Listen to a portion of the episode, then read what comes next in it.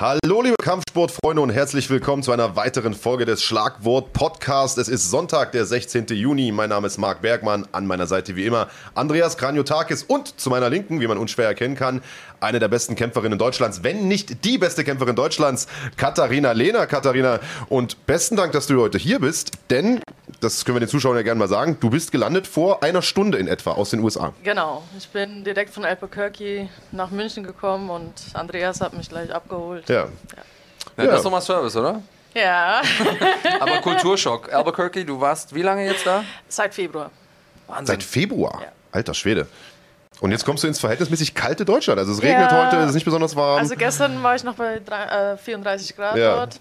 Und Wüsten. Ähm, äh, und Wüstenklima, ja. trockene Hitze. Ähm, ja, aber Trotzdem danke, dass du, äh, ja, ich sag mal, so kurzfristig hier erschienen bist. Du hast letzte Woche erst noch gekämpft, letztes Wochenende. Da kommen wir gleich drauf zu sprechen.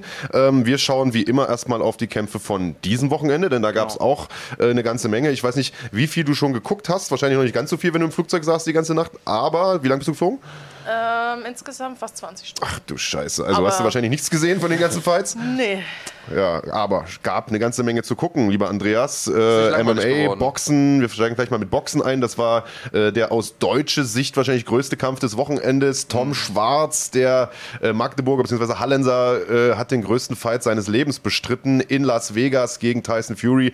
War massiver Außenseiter in diesem Kampf Mhm. und äh, es hat sich gezeigt, dass die Buchmacher da auch nicht so falsch lagen mit ihren, mit ihren Berechnungen. Ja, das ist richtig. Ist äh, in der zweiten Runde K.O. gegangen. Kann natürlich immer passieren, sah aber halt auch tatsächlich sehr unglücklich aus. Fury hat vorher noch ein bisschen mit ihm gespielt, hat äh, Maidbewegungen gemacht. Ähm, es sah einfach wirklich so aus, als wäre in der Klasse besser. Also mindestens einer. Ja, mindestens eine Klasse. Und es gab ja vorher schon Leute, die sich gefragt haben, Mensch, nimmt der das äh, ernst genug, der Tom Schwarz? Den hat man da gesehen, in Las Vegas ist er rumgelaufen mit der Freundin, Bussi Bussi hier und äh, Foto machen da und Selfies und so weiter. Wirkte jetzt nicht, als wäre er als wäre er vor dem größten Kampf seines, seines Lebens. Und das, da, man muss da schon konzentriert sein in der Fight Week, oder? Also da Ja. jetzt noch Sightseeing-Ton machen, kommt nicht so gut, oder? Ähm, wobei ich muss sagen, ich bin eigentlich ein Fan davon, sich ein bisschen abzulenken Okay. in der Fight Week. Weil Andreas kennt es, man ist super hungrig und äh, man denkt die ganze Zeit dran, oh, wann ist endlich die Waage, wann ist endlich der Kampf. Und deswegen denke ich, so ein bisschen eine Ablenkung ist eigentlich ganz nett. Hm. So, wenn man in einer schönen Stadt ist, ein Ja. bisschen Sightseeing, also ich finde es eigentlich immer ganz nice. Es ist auch so, dass man äh, ja die ganze Zeit trainiert. Man hat dieses Trainingslager und hat, kann die ganze Zeit aktiv sein. Man kann was tun. Man weiß genau, mit jeder Technik, die ich nochmal wiederhole, mit jeder Sprinteinheit, tue ich etwas, um mich zu verbessern, um etwas für den Kampf zu machen. Und dann ist man in dieser Fight Week so ein bisschen auf Hold. Man darf nicht mehr zu viel trainieren. Äh, man, ist, man konzentriert sich die ganze Zeit aufs Essen und man, es kann, man kann sehr schnell zu viel ja, äh, über den Kampf nachdenken. Und dann wird man zu aufgeregt. Und deswegen kenne ich viele Leute, die sich ablenken. Also manche bringen ihre Playstation mit ins Hotelzimmer, andere Leute ähm, gehen Sightseeing machen. Und ähm, ich war immer ein, so ein Couch-Potato. Ich habe auch immer irgendwie äh, auf dem äh, auf dem Hotelzimmer gezockt oder so. Aber jetzt im Nachhinein denke ich mir auch, äh, wo ich überall auf der Welt war und gekämpft habe, hätte ich mir auch mal ein bisschen was angucken können. Ja. Und Statt zu zocken. Za- Ja. Statt zu zocken, ja. Okay. Sehr gut. ähm, das ist ja das Problem, was die Jugend heutzutage auch hat. Ähm, Richtig. Also ja, ich, ich bin ja bei euch und ich glaube auch letztlich wird es in dem Kampf nicht daran gescheitert sein, was er in den letzten drei Tagen vorher gemacht hat, sondern ähm, ich glaube einfach, dass, wie du das schon richtig gesagt hast, Andreas, da ein massiver Niveauunterschied zu sehen war. Also für alle, die es nicht geschaut haben, der Kampf ist noch in der Mediathek vom MDR. Man kann sich das noch angucken, geht auch nicht allzu lang. Zwei Runden. In der zweiten Runde war vorbei, äh, war der Kampf vorbei relativ am Anfang schon ist äh, Schwarz auf die Bretter gegangen und wurde danach dann irgendwie kurz danach aus dem Kampf genommen. Hast du eine Idee, warum Tyson Fury eine ähm, Shorts anhatte mit den amerikanischen Farben? Ja, war der erste Kampf auf amerikanischem Boden, will sich dann natürlich auch äh, verkaufen, sah so ein bisschen aus wie Apollo Creed in, in Rocky, so mit diesem Hut, den er auch auf hatte und so. Jetzt von der Hautfarbe her nicht, aber vom Outfit her. Und äh, hat das, glaube ich, schon mit Absicht gemacht, dass er da mit diesem Uncle Sam-Hut reinkam und so weiter. Vielleicht noch eine Frage, weil ich hatte mich vorher äh, mit einem Kollegen Kahn, der hier immer im Off sitzt und immer schlaue Kommentare abgibt, nochmal unterhalten. Der meinte, Mensch, was glaubst du denn, was der Schwarz eigentlich verdient hat?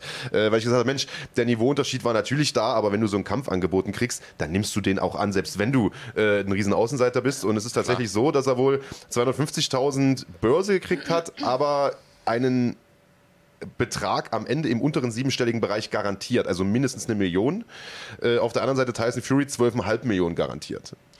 Ja, also das vielleicht, um Ja, deine Frage zu beantworten, äh, lieber Kahn und liebe Zuschauer, ihr habt euch das vielleicht auch gefragt. Also für eine Million kann man mal nach Vegas fliegen, selbst wenn man da äh, irgendwie eine K.O.-Niederlage einsteckt. Ja, ja, Ja. sicher. Und man hat ja auch immer noch die Chance, also man hat vor allem im Schwergewicht, es gibt ja immer diese Punchers Chance. Ja. Eben. Er hat ja trotzdem versucht zu kämpfen Er und zu versucht. gewinnen. Und äh, es wäre nicht das erste Mal gewesen, dass wir einen riesen Upset erleben. Naja, und vor zwei Wochen erst Andy Ruiz Ja, gegen eben. Anthony Joshua. Ja, also beste Beispiel, sowas ist möglich. Ähm, in dem Fall hat es leider nicht geklappt. Also beste Grüße hier an Tom Schwarz. Genieß noch Las Vegas. Besten Flug zurück nach Hause. Und wir sehen dich mit Sicherheit bald mal wieder. Und? Leg das Geld sinnvoll an. Ja, und was dazu kommt, ist, es ist ja trotzdem eine Erfahrung. Ja. Und das darf man halt auch nicht vergessen. Insbesondere im Boxen, wo es ja so viel um diese Rekorde geht und um dieses Ungeschlagensein und jede Niederlage nochmal schwerer, vor allen Dingen an der Spitze schwerer wiegt. Es ist einfach eine krasse Erfahrung, die er jetzt gemacht hat. Und alles, was danach kommt, wird er derjenige sein, der schon in Vegas gekämpft hat, gegen so einen Gegner, Ja. in diesem Rahmen. Und alle Leute müssen jetzt erstmal an ihn rankommen. Und dadurch hat er auch extrem viel äh, dazugelernt. Gucken wir mal, hoffen wir mal, dass er das Beste draus macht. Auch eine Menge Trubel ringsrum. Das Ja, ist ja klar. auch immer eine Erfahrung. Ne? Ja, also und da der kannst du ja ein Lied, steigt. ja, kannst du ja auch ein Lied von singen. Ne? Also du bist jetzt die letzten zwei Kämpfe auch in den USA gemacht. Da ist natürlich noch mal ein ganz anderer äh, Hype um die Ja. Fights und so weiter. Das ist ja auch eine Erfahrung für einen Kämpfer, Ja, könnte ich mir vorstellen. Ne? Ja, äh, geboxt wurde natürlich auch in Deutschland gestern. Neue Promotion Argon Sports. Die haben sich äh, einige gute Talente gesichert. Jürgen Bremer unter anderem Ex-Weltmeister, Tyron Zeuge Ex-Weltmeister und Jack Kulkai Ex-Weltmeister. Alle drei gestern Siege eingefahren. Das vielleicht noch der Vollständigkeit halber erwähnt. Äh, Zeuge und Bremer beide mit einem Leberhaken K.O. gewonnen. Kulkai nach Punkten gewonnen und alle drei auf dem besten Weg zu einer weiteren WM.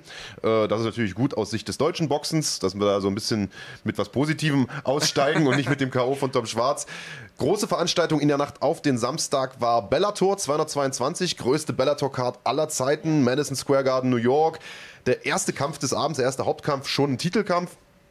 Wie gesagt, top besetzte Fightcard und gerade für die Oldschooler unter uns äh, etwas bittere äh, Geschichte. Jay Sonnen verliert gegen Lyoto Machida und tritt zurück. Ja, also bitter ist jetzt die Frage, weil es waren ja zwei äh, Oldschool-Kämpfer, zwei Legenden, auch wenn man dieses Wort natürlich ein bisschen inflationär benutzt. Und einer muss da ja verlieren. Ähm, Geraldson war definitiv auch der Außenseiter für mich vor, Ja. vor dem Kampf. War relativ klar, dass, oder nicht klar, aber es war wahrscheinlich, dass er da verlieren wird. Und finde es gar nicht so bitter, weil ich auch finde, dass er alles erreicht hat, was er so erreichen kann. Mit seinen, mit seinen Möglichkeiten ähm, hat auch das Who is Who ge ist gekä- gekämpft. Ich habe mir hier nochmal Zum angeguckt. Teil auch geschlagen. Also Ja, der hat gute genau. Siege geholt. Der hat Gegen sehr, sehr äh, gute- Shogun zum Beispiel gewonnen. Ja, der hat gegen ähm, hier Brian Stan, Polo Filho. Also man hat da gute Siege auch. Nate Man- Marquardt, man Michael denkt- Bisping, äh, Mauricio Rua, Wanderlei Silva, Quinton Jackson. Also das sind schon alles, auch wenn er jetzt Silva und Jackson so in, sag ich mal, nach dem Zenit der, deren Karriere geschlagen hat. Aber der hat schon gegen das Who is Who gekämpft. Und ähm, hat Anderson mich, Silva fast besiegt. ja, für mich der große Moment war der, wo er einfach noch eine Minute entfernt war, davon Champion zu werden, gegen Anderson Silva, der zur damaligen Zeit, also für alle Leute, die damals noch keine Fans waren, Anderson Silva hatte damals so ein bisschen den Status, den John Jones heute hatte. Der galt als unschlagbar, war über, war der erste, der wirklich so lange im Mittelgewicht den Titel gehalten hat. Man konnte sich gar nicht vorstellen, dass der überhaupt besiegt werden kann. Hat dann auch teilweise im Light Heavyweight gekämpft, hat da die Leute alt aussehen lassen. Forrest Griffin, guckt euch den Kampf mal an, total verrückt, so ein, so ein Matrix-Ding. Und dann kommt äh, Charles Sonnen daher und hat den wirklich fünf Runden lang alt aussehen lassen. Mit seinem Ringen immer wieder auf den Boden geholt. Und es war ganz klar, der verliert nach Punkten. Und man saß ungläubig vom Fernseher. Und ich weiß gar nicht, 30 Sekunden, 40 Sekunden vor Schluss gerät Charles Sonnen noch in so einen Triangle Armbar äh, rein und äh, Anderson Silva bleibt trotzdem Champion. Also einer der großen Momente in diesem Sport, wo Anderson, Anderson Silva einfach nochmal ein bisschen gezeigt hat, dass er eines Champions wirklich würdig ist, also hinten raus sich auch nicht rausnehmen lässt aus dem Kampf und wo Charles Sonnen ähm, mir auch das erste Mal so ein bisschen leid getan hat, weil er ist ja ein bisschen, hat auch dieses Bad Boy Image und ist auch ein- einfach extrem witzig, ist auch ein richtig lustiger Dude, hat ja auch seinen Podcast und ähm, hat ja auch immer geschafft, die Kämpfe gut zu hypen und sich mit seinem Mundwerk genauso sehr die Kämpfe zu sichern wie mit seinem Kampfstil.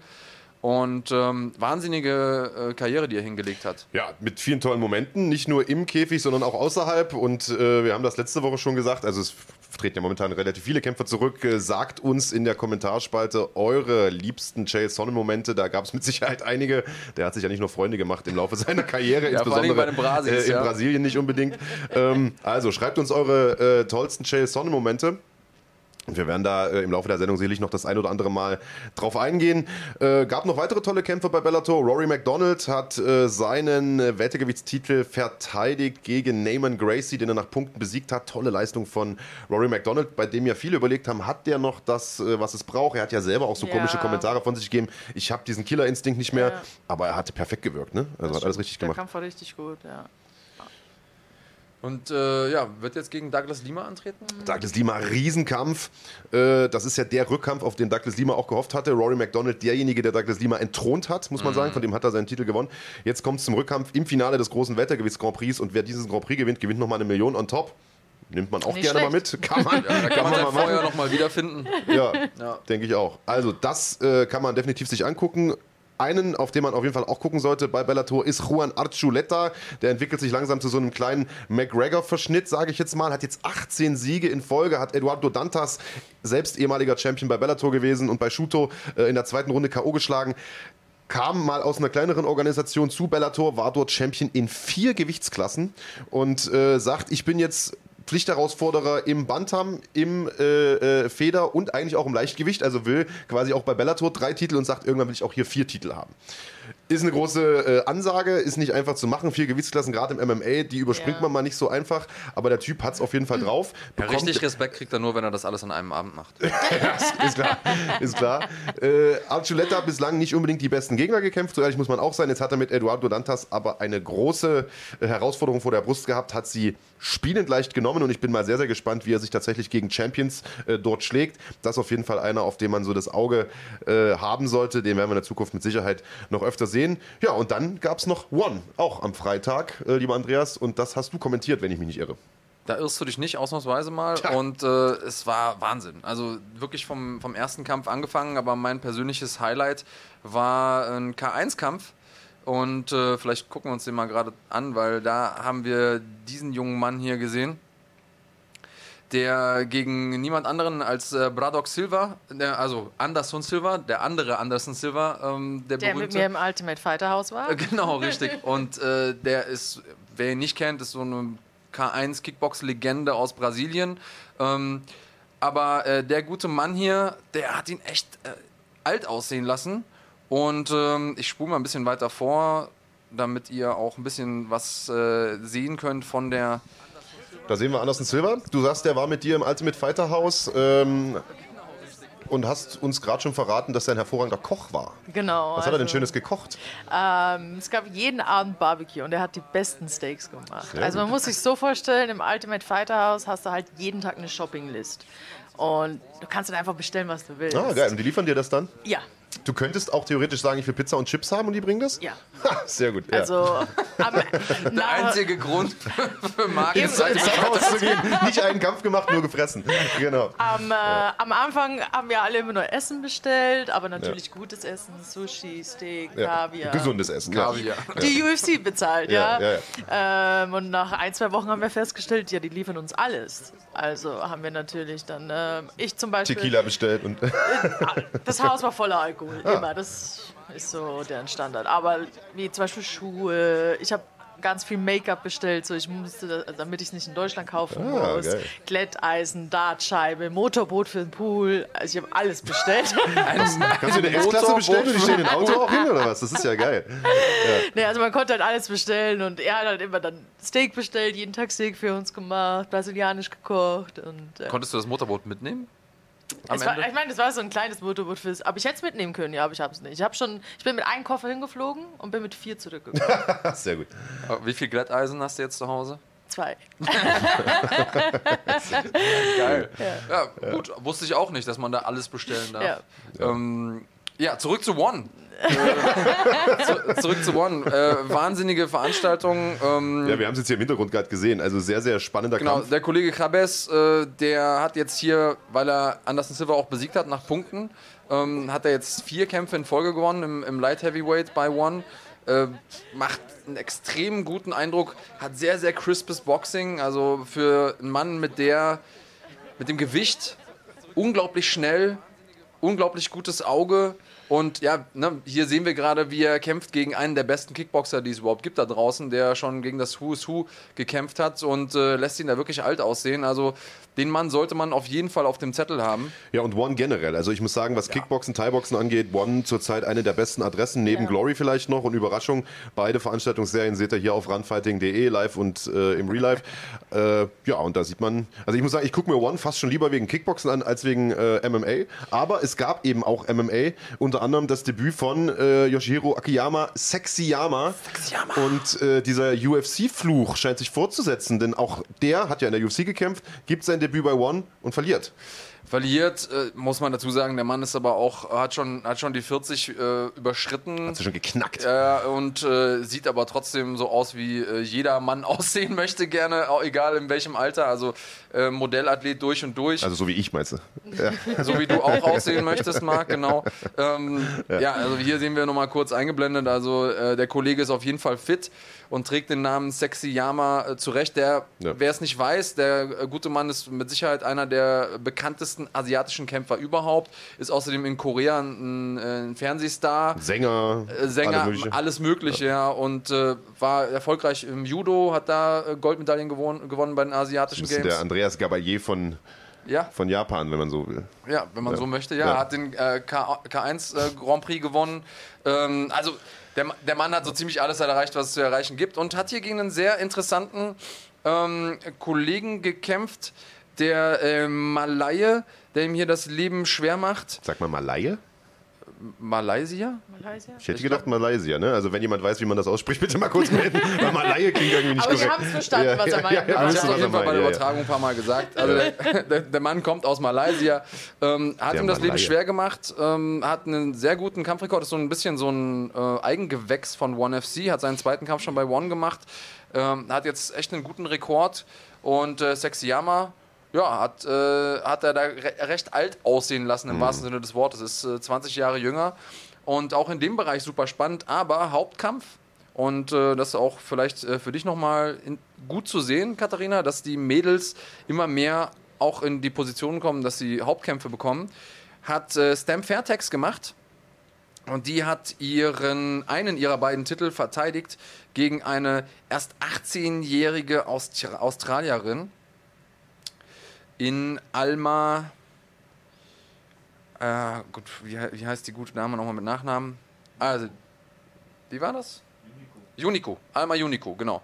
Und die hat mich wahnsinnig beeindruckt, weil die nach vorne gegangen ist, hat äh, Druck gemacht, hat die Championess wirklich äh, phasenweise alt aussehen lassen, hatte nur ein bisschen Probleme mit dem Thai-Clinch, hat sich dazu oft weggedreht, aber Unico 18, Stam Fairtex 21, also nicht nur, dass Frauen im Hauptkampf stehen und äh, wahnsinnige Shows liefern, sondern auch junge Frauen und das äh, zeigt, dass es Nachwuchs gibt. Ähm, wie siehst du es? Also, wie, wie geht es dir, wenn du das siehst? One, eine der größten Veranstaltungsserien weltweit. Ähm, auch, dass die, die Frauen entsprechend wertschätzen, dass sie, weil wir haben es ja oft, dass auch die Fra Frauen als Champions dann irgendwie trotzdem im Co-Main-Event sind, im, im Titelkampf. One sagt, nee, ist unsere Championess in zwei, in zwei ähm, Kampfsportarten, muss man ja sagen, sogar, Mhm. Stam Fairtex. Und deswegen steht die auch im, im Main-Event.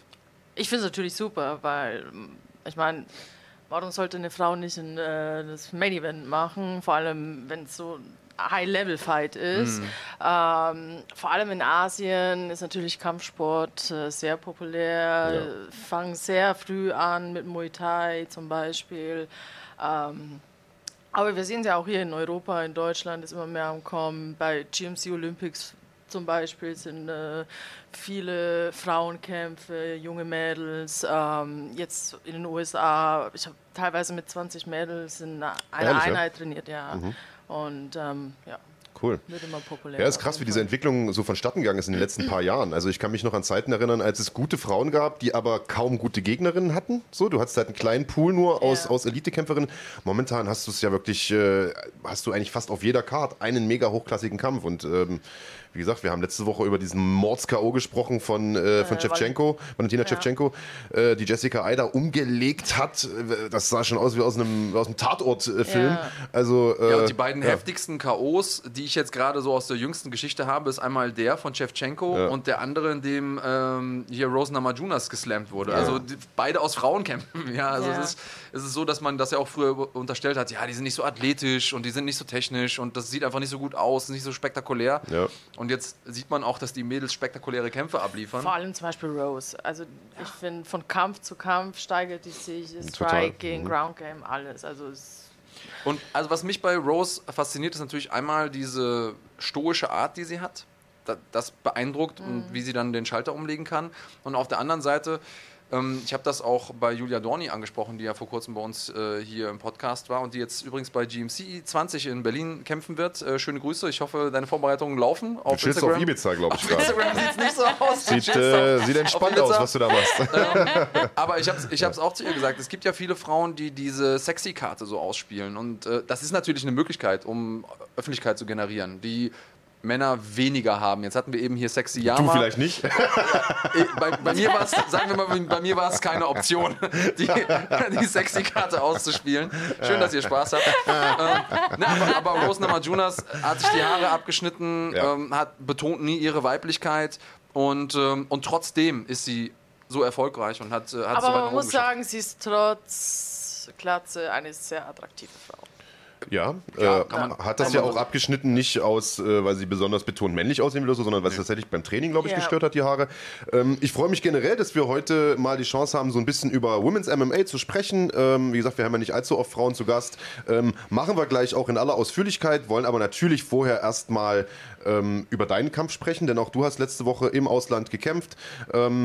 Und äh, wieder mal einen sehr, sehr großen Kampf gehabt, eine sehr, sehr starke Gegnerin gehabt. Also für alle, die es nicht wissen, äh, Katharina seit, seit einigen Jahren schon eine der besten Kämpferinnen Deutschlands, ähm, hat Schwierigkeiten gehabt, in Deutschland selbst überhaupt noch Gegnerinnen auch zu finden, so auf Augenhöhe ähm, und ist in die USA gewechselt im vergangenen Jahr äh, zu Invicta FC. Für alle, die das nicht kennen, die vielleicht nur UFC oder sowas kennen, das ist quasi die UFC für Frauen, also die größte Frauen, reine Frauenliga ähm, der Welt. Und du hast da jetzt nicht unbedingt Aufbaugegnerinnen vorgesetzt bekommen. Ganz im Gegenteil, dein Debüt äh, ging gleich gegen Sarah Kaufmann. Absolute. Äh, Lege- Ach nein, nein, gegen, gegen Alexa Connors, Alexa Verzeihung. Ja, ja, genau. Ja, Fakten und Mark. Ja, ja, genau. Das Das, passen das nicht färbt zusammen. ab von hier drüben. Genau, nein, natürlich erfolgreiches Debüt gegen Alexa Connors. Äh, dann aber direkt Sarah Kaufmann vorgesetzt bekommen. Absolute äh, Legende des Women's MMA. Ähm, da hat es dann am Ende auch nicht ganz gereicht. In der dritten Runde äh, war dann Schluss. Und jetzt hat man dich nochmal eingeladen gegen Lisa Spengler. Ebenfalls sehr, sehr starke Gegnerin. Ungeschlagen. Ähm, erzähl uns mal vielleicht, bevor wir auf den Kampf selbst kommen, ähm, wie kam der Kampf zustande? Also die werden dich wahrscheinlich angerufen haben, werden gesagt haben, hier Katharina, das wäre jetzt der nächste Fight. War dir gleich klar, den nehme ich an? Oder hast du gesagt, hm, ungeschlagen, Niederlage im Rücken, muss ich erstmal überlegen. Erzähl mal, wie, wie war so äh, der Werdegang? Ähm, ich bin ja im Februar in die USA gereist, Ja. weil ich gedacht habe, ich kämpfe am 16. März. Hat sich dann alles nach hinten verzögert. Und ähm, Tim Leidecker, mein Manager, hat dann so mir gemeint, okay, wir gucken, dass wir für den Victor jetzt bald was finden. Und ich habe zu ihm klar und deutlich gesagt, ist mir egal, wie die mir gegen mich bekämpfen. Und ähm, das war auch bei Sarah Kaufmann der Fall. Ähm, klar, sie war 21 zu 4. Ähm, sehr viel erfahrener als ich, aber ich weiß, es ist eine Chance für mich. So. Ich habe eigentlich nichts zu verlieren, wenn ich gegen jemanden kämpfe wie Sarah Kaufmann. Ja. Ähm, und dann gegen Lisa Spengler, äh, Spengler klar, mache ich den Kampf auf jeden Fall. Also ich will mir meine Gegner auch nicht unbedingt aussuchen. So. Cool. Ja, das Sehr ehrt dich gut, ja auch. Sehr, ja, sehr vorbildlich und da können sich viele, vor allen Dingen der aktuellen Kämpfer, eine Scheibe von abschneiden. Um diese ganze, ja, dieses Beschützen des eigenen Rekordes und zu denken, man ist nur was wert.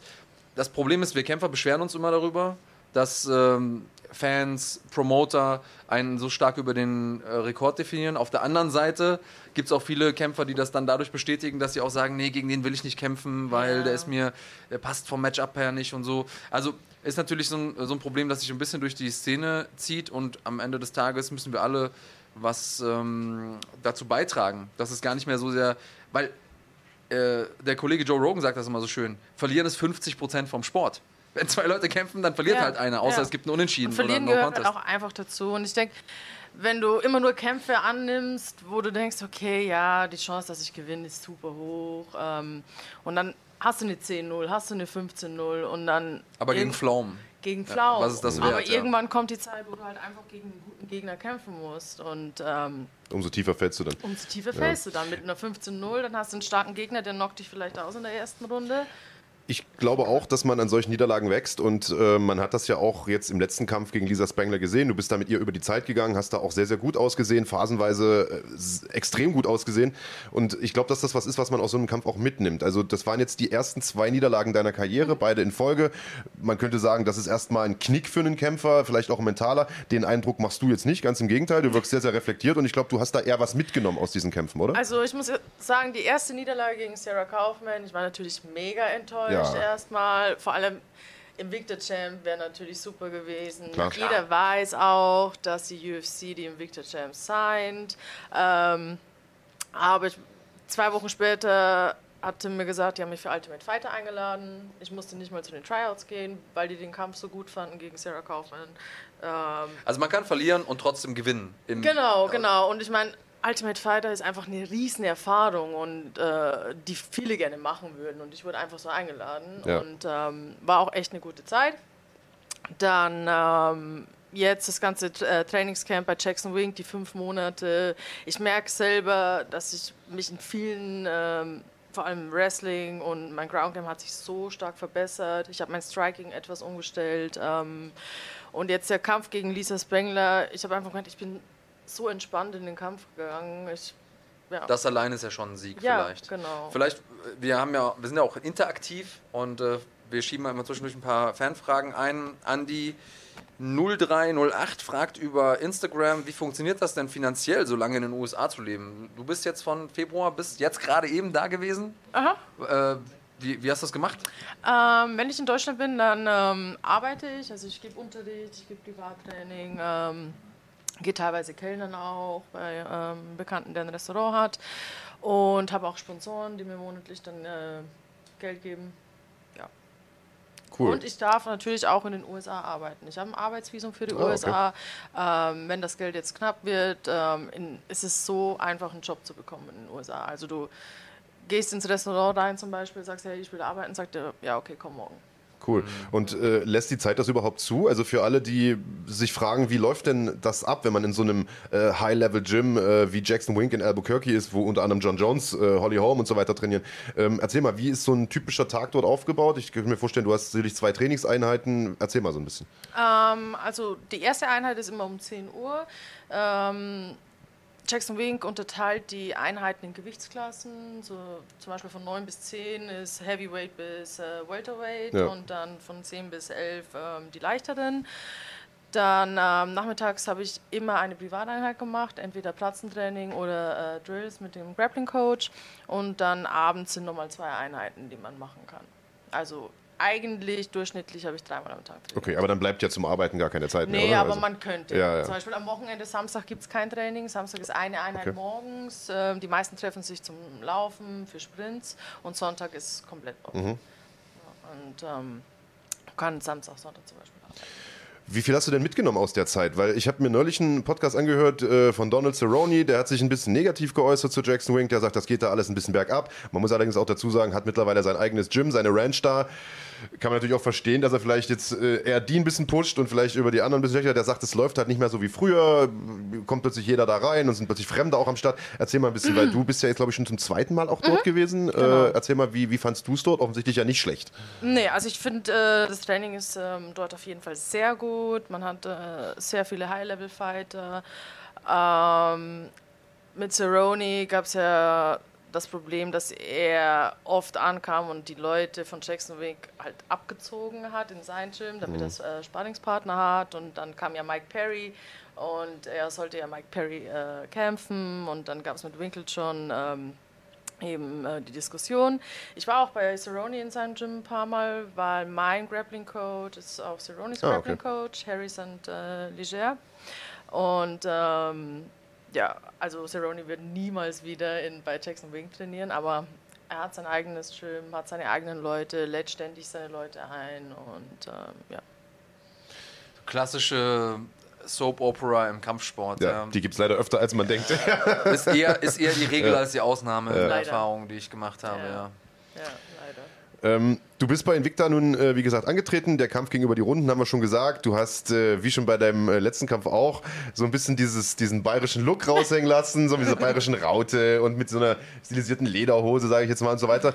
Das finden die Amis natürlich cool, sowas, oder? Ja. Das kommt da, glaube ich, cool an. Also Amerikaner feiern Deutsche sowieso ganz äh, und äh, Bayern. Bayern ist für Amerikaner wie Disneyland. Ja. denken so, Ja, die, ich glaube, auch. Bayern ist gleich Deutschland Ja, so, ne? ja, Also wenn die an ja. Deutschland denken, denken die Deutsch- Maß, Bier Deutschland und ja. ist Bier, Brezel, Dirndl, Lederhose. Hitler. Lederhose, Ja. Hitler, Autobahn. Autobahn Ja, natürlich. Autobahn, ja, ganz wichtig. Und äh, nee, die feiern das auf jeden Fall. Schön. Ja. Ja, was ist denn, äh, was ist denn das Feedback gewesen jetzt von Invicta? Also du hast gesagt, nach der Kaufmann-Niederlage haben sie dich direkt erstmal, äh, hast den Deal für TAF bekommen. Ähm, dann natürlich gleich wieder ein Kampf bei Invicta. Wie sieht's jetzt aus? Zwei Niederlagen, was haben die gesagt? Wie geht's weiter? Ähm, ich habe noch zwei Kämpfe offen für Mhm. den Victor und hoffe, dass ich eventuell am 8. August wieder kämpfen kann. Oh, das ist ja bald. Mhm. Ja, weil ich sollte eigentlich im Januar gegen Pam Sorensen kämpfen. Die ähm, hatte aber dann eine Operation und war jetzt erstmal raus.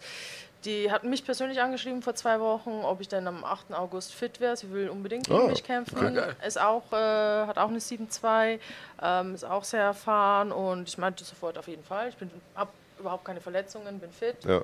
und ähm, Ein bisschen, bisschen Pfeilchen sehe ich da noch. Pfeilchen, genau, aber das war's auch. Und wäre cool, wenn das klappt im August. Ansonsten ähm, dann halt das übernächste. Das wäre natürlich ein schneller Turnaround gleich. Wie würde es dann laufen? Also würdest du gleich wieder in die Staaten fliegen oder dich dann in Deutschland vorbereiten? Weil August ist ja, ich sag jetzt mal, das ist ja in äh, sechs Wochen. Ist gleich.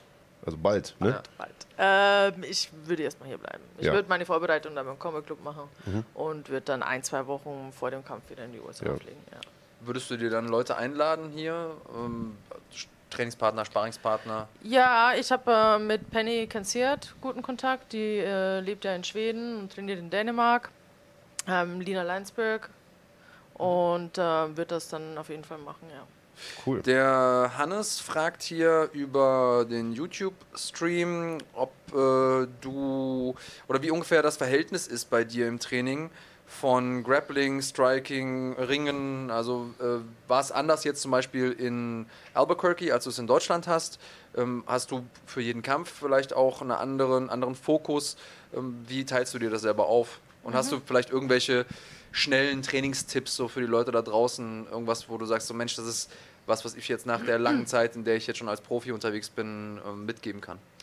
Ähm, natürlich ein Trainingscamp, wenn ich spezifisch auf den Kampf äh, trainiere, schauen wir, was sind die Stärken vom Gegner, wo sind meine Schwächen, woran müssen wir arbeiten. Jetzt bei Lisa Spengler waren wir uns eigentlich sicher, dass sie mich versucht äh, runterzuholen, entweder shootet oder den Clinch möchte. Und deswegen haben wir jeden Tag ähm, Cagework gemacht, jeden Tag. Takedown ähm, Defense. Wrestling. Ja, genau. Und ähm, aber ansonsten bei Jackson Wink ist alles sehr MMA-spezifisch. Ähm, selbst die Grappling-Einheiten ist immer mit Handschuh, immer mit Ground and Pound. Wrestling ist sehr MMA-spezifisch. Ähm, zweimal die Woche Sparring, einmal mit dicken Handschuhen, einmal mit MMA-Handschuhen und ähm, Striking ist zum Beispiel bei Jackson Wink eher viel Platzentraining. Also wir haben ein, zwei Einheiten die Woche, aber ansonsten eigentlich macht jeder dort Platzentraining. Ja. Was ja auch sinnvoll ist. Also um auch, die Techniken einzuschleifen. Also ich finde so, ja. Okay. Also die Technik streikt, aber du kommst gleich wieder zu Wort, Katharina. Ähm, ich will ganz kurz die Zeit nutzen und äh, vielleicht kannst du da auch kurz drauf eingehen. Mia Rolana fragt, ähm, dass es sie als Frau sehr interessiert, ähm, wie du das machst, weil wenn du mit Männern trainierst, machst du ja wahrscheinlich auch, ähm, wenn du, wenn du auch und international unterwegs bist. Du hast eben gesagt, 20 Leute auf der Matte, 20 Frauen auf der Matte gewesen teilweise. Aber das ist natürlich nicht immer so und das war vor allen Dingen ein paar Jahre zurück, war es halt nicht vor so. allem nicht in Deutschland. In Deutschland Genau. vor allen Dingen, und, wollte in ich gerade Deutschland, sagen. Ja. und in Deutschland schon gar nicht. Ähm, wie gehst du damit um und hast du Tipps für Frauen, die vielleicht genau das abhält, diesen Sport zu betreiben oder einzusteigen? in Also sie sagt, Sport? sie täte sich schwer, mit Männern so eng zu trainieren, so hat sie es formuliert. Ähm, ja, Also ich sehe es so, es ist Sport. Es, äh, ich sehe, wenn ich jetzt einen Trainingspartner habe, ich denke mir nicht, oh, das ist ein Mann oder das ist eine Frau, sondern es ist einfach mein Trainingspartner. Ne? Das ist ein Sport. Äh, und ich habe auch nie irgendwie eine schlechte Erfahrung gemacht, dass mich jetzt zum Beispiel äh, ein Mann seltsam angefasst hat oder einen komischen Kommentar gemacht hat Ja. oder so, wenn ich jetzt mit dem gerungen oder ähm, am Boden war. Von daher, und ich denke auch, ähm, dass die wenigsten Männer irgendwie sexuelles Interesse haben, wenn man mit denen grappelt. Also zumindest nicht beim Rollen. Also ich äh, sehe das genauso. Natürlich kann ich mir vorstellen, wenn Mia Rolana sich das von außen anschaut, dass das ein bisschen seltsam aussieht, wenn du jetzt, sagen wir mal, Mick Mokoyoko triangelst, äh, ist von außen erstmal eine komische Optik. Aber äh, ich glaube auch, wenn man da miteinander rollt, da, äh, so richtig sexuell wird das nicht so. Also, alle schwitzen, alle strengen sich an, alle, weißt du, Puls ist hoch und also... Das, das haben, haben ja auch Männer untereinander. Das, äh, für, für das ungeübte Auge sieht es relativ schnell irgendwie homoerotisch aus, wenn zwei Männer miteinander ringen. Ähm, irgendwann muss man davon abstrahieren. Das ist ja eigentlich übergreifend, jetzt geschlechterübergreifend. Ähm, ich bin aber auch der Meinung, dass da jeder seine eigenen Grenzen finden muss. Also es ist, äh, es ist durchaus auch für Außenstehende manchmal schwer, aber auch für Leute, die, die den Sport länger betreiben, manchmal schwer, diese, diese Grenzen zu überschreiten. Ähm, und ich glaube, dass das auch was ist, was schrittweise kommt. Ich glaube nicht, dass man beim ersten Training direkt irgendwie ja, mit dem, mit einem, weiß ich nicht, 120 Kilo Mann Ja. jetzt äh, unbedingt rollen muss, sondern man sollte sich erstmal Frauen suchen und wenn man einmal die, sich überhaupt an die Nähe zu Fremden gewöhnt hat, dann kann man einen Schritt weitergehen und sagen, okay, jetzt rolle ich mal mit jemandem vom anderen Geschlecht. Also ich muss, meine erste Grappling-Einheit äh, war mit Mike, mit Mike Küppers. So, ich bin da hingekommen und dann meinte der, okay, ich, ich war natürlich die einzige Frau. Ja. Ähm, und dann hat er die ganze Einheit mit mir gemacht und ich habe mich keine Sekunde unwohl gefühlt. Ja, ja ich glaube, das ist so, wie du sagst. Wenn, wenn der andere schon einem nicht diese Signale sendet, dass es für ihn irgendwie eine sexuell aufgeladene Situation ist, dann kann man es auch einfacher nehmen. Ja. Ich glaube, es ist aber auch typenabhängig. Also du scheinst ja generell jetzt nicht so ein Problem damit zu haben, auf andere Menschen zuzugehen und so weiter und so fort. Das spielt da, glaube ich, auch mit einer Rolle, weil hier hat auch jemand gefragt, ich glaube sogar, es war auch Mia Rolana, die sagt, wie, äh, nee, der Pate fragt, wie du überhaupt zum MMA gekommen bist. und äh, der Pate, guter Name, ähm, das ist ja keine Selbstverständlichkeit, insbesondere in einer Zeit wie damals, wo es so wenig Frauen gab, die das gemacht haben. Heutzutage, äh, haben wir ja schon gesagt, Ja. ist das ein bisschen was anderes. Äh, wie bist du dazu gekommen? Wie, hast du gesagt, ich hau mich jetzt mal im Käfig? Wie, wie kam das dazu? Ja, ich habe mich zu oft auf der Straße gehauen und dann dachte ich, ich habe mich jetzt im Käfig und bekomme Geld dafür. War das so? Der Klassiker. Sehr schön. Warst du in so einer Mädchengang auch, oder?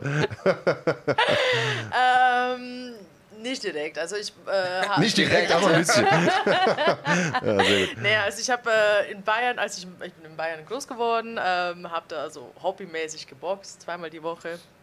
Und ähm, bin dann nach meinem Studium nach Köln gezogen und habe eigentlich nach einem Boxgym äh, gesucht, habe den äh, Combat Club gefunden, bin genau an dem Tag hin, als Grappling war und ich wusste, was MMA ist. Äh, mein erster MMA-Fight äh, war Chris Cyborg gegen äh, Gina Carano Ah, den du Den du gesehen, gesehen hast. hast. Mhm. Ja. und den ich gesehen habe.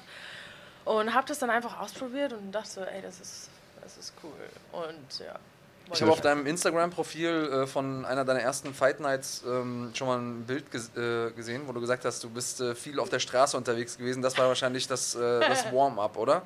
Das war das Warm-up und ähm, bis, bis ich vielleicht ein Jahr 19, 20 war, äh, wenn ich sehr betrunken war, ich bin sofort aggressiv geworden. Ein, ein falsches Wort und bin ausgerastet, Wie oft ist das ja. passiert so in der Zeit, dass du sehr betrunken warst? Jedes Wochenende. Okay. Da hatten wir tatsächlich schon mal drüber gesprochen im Interview. Du hast gesagt, du hast tatsächlich früher einen sehr wilden Lifestyle gehabt, Mhm. sehr, sehr viel Party, sehr, sehr viel Action und so weiter. Ähm, hast das aber, glaube ich, komplett umgestellt, ne? seitdem Genau. die Profikarriere ja, läuft. also ich, ähm, das hat in Bayern angefangen, aber ich bin auch im Dorf groß geworden und Da trinkt man einfach auch ja, mal ein. es gibt Ja, auf jeden nichts, Fall. Ne? Da ist so Freitag, Samstag äh, wird da getrunken ab dem 16. Lebensjahr. Weil man hat sonst nichts zu Man tun. hat sonst nichts zu tun. es Und gibt Koks ist nichts. schwer zu bekommen. Und Koks ist schwer zu bekommen.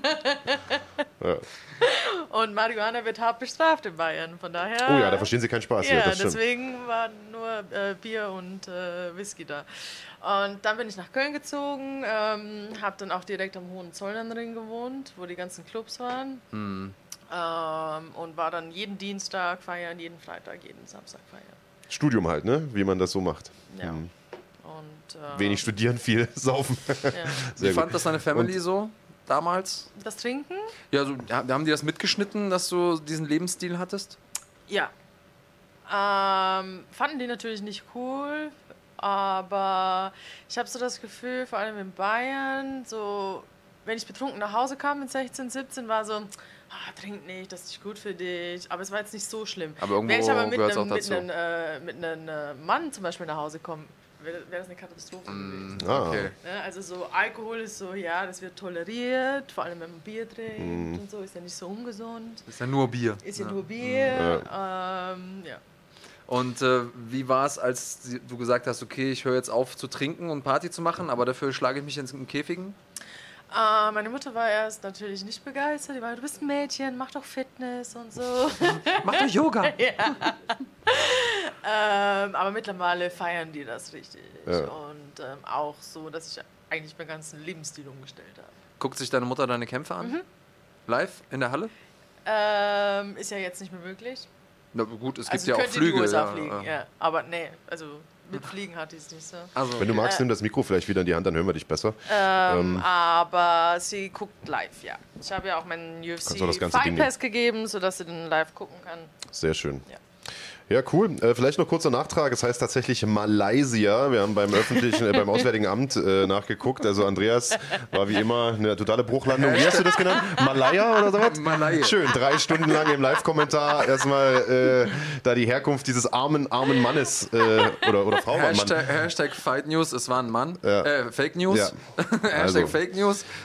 Und auch wieder was gelernt. Sind wir dem Bildungsauftrag hier auch nachgekommen? Das stimmt Vor tatsächlich. allem meiner Bildung. Ähm, ja, äh, wir haben eingangs schon gesagt, äh, Frauen-MMA-Szene wächst immer mehr, erfreulicherweise. Oftmals sind äh, die Frauen, und ich muss ja selber sagen, ich war früher nicht der allergrößte Fan, äh, weil da die Kämpfe auch einfach noch nicht so gut waren. Mittlerweile, muss ich sagen, machen die Mädels teilweise die, die besten Kämpfer auf der Card. Also wir haben Valentina Shevchenko erwähnt, äh, was mir da auch noch einfällt, weil wir vorhin krasse K.O.s hatten. Amanda Nunez, die Cyborg umlegt und die momentan irgendwie alles weghaut, was ihr so äh, in die Quere kommt. Ist wirklich Wahnsinn, was das für eine Entwicklung gemacht hat in den letzten Jahren, oder? Ja, auf jeden Fall. Ja, Also, da würde ich vielleicht gleich mal noch die Frage dranhängen von Üteis, Itais, wie auch immer man dich ausspricht, Kollege. Entschuldigung, wenn ich das jetzt hier äh, falsch mache.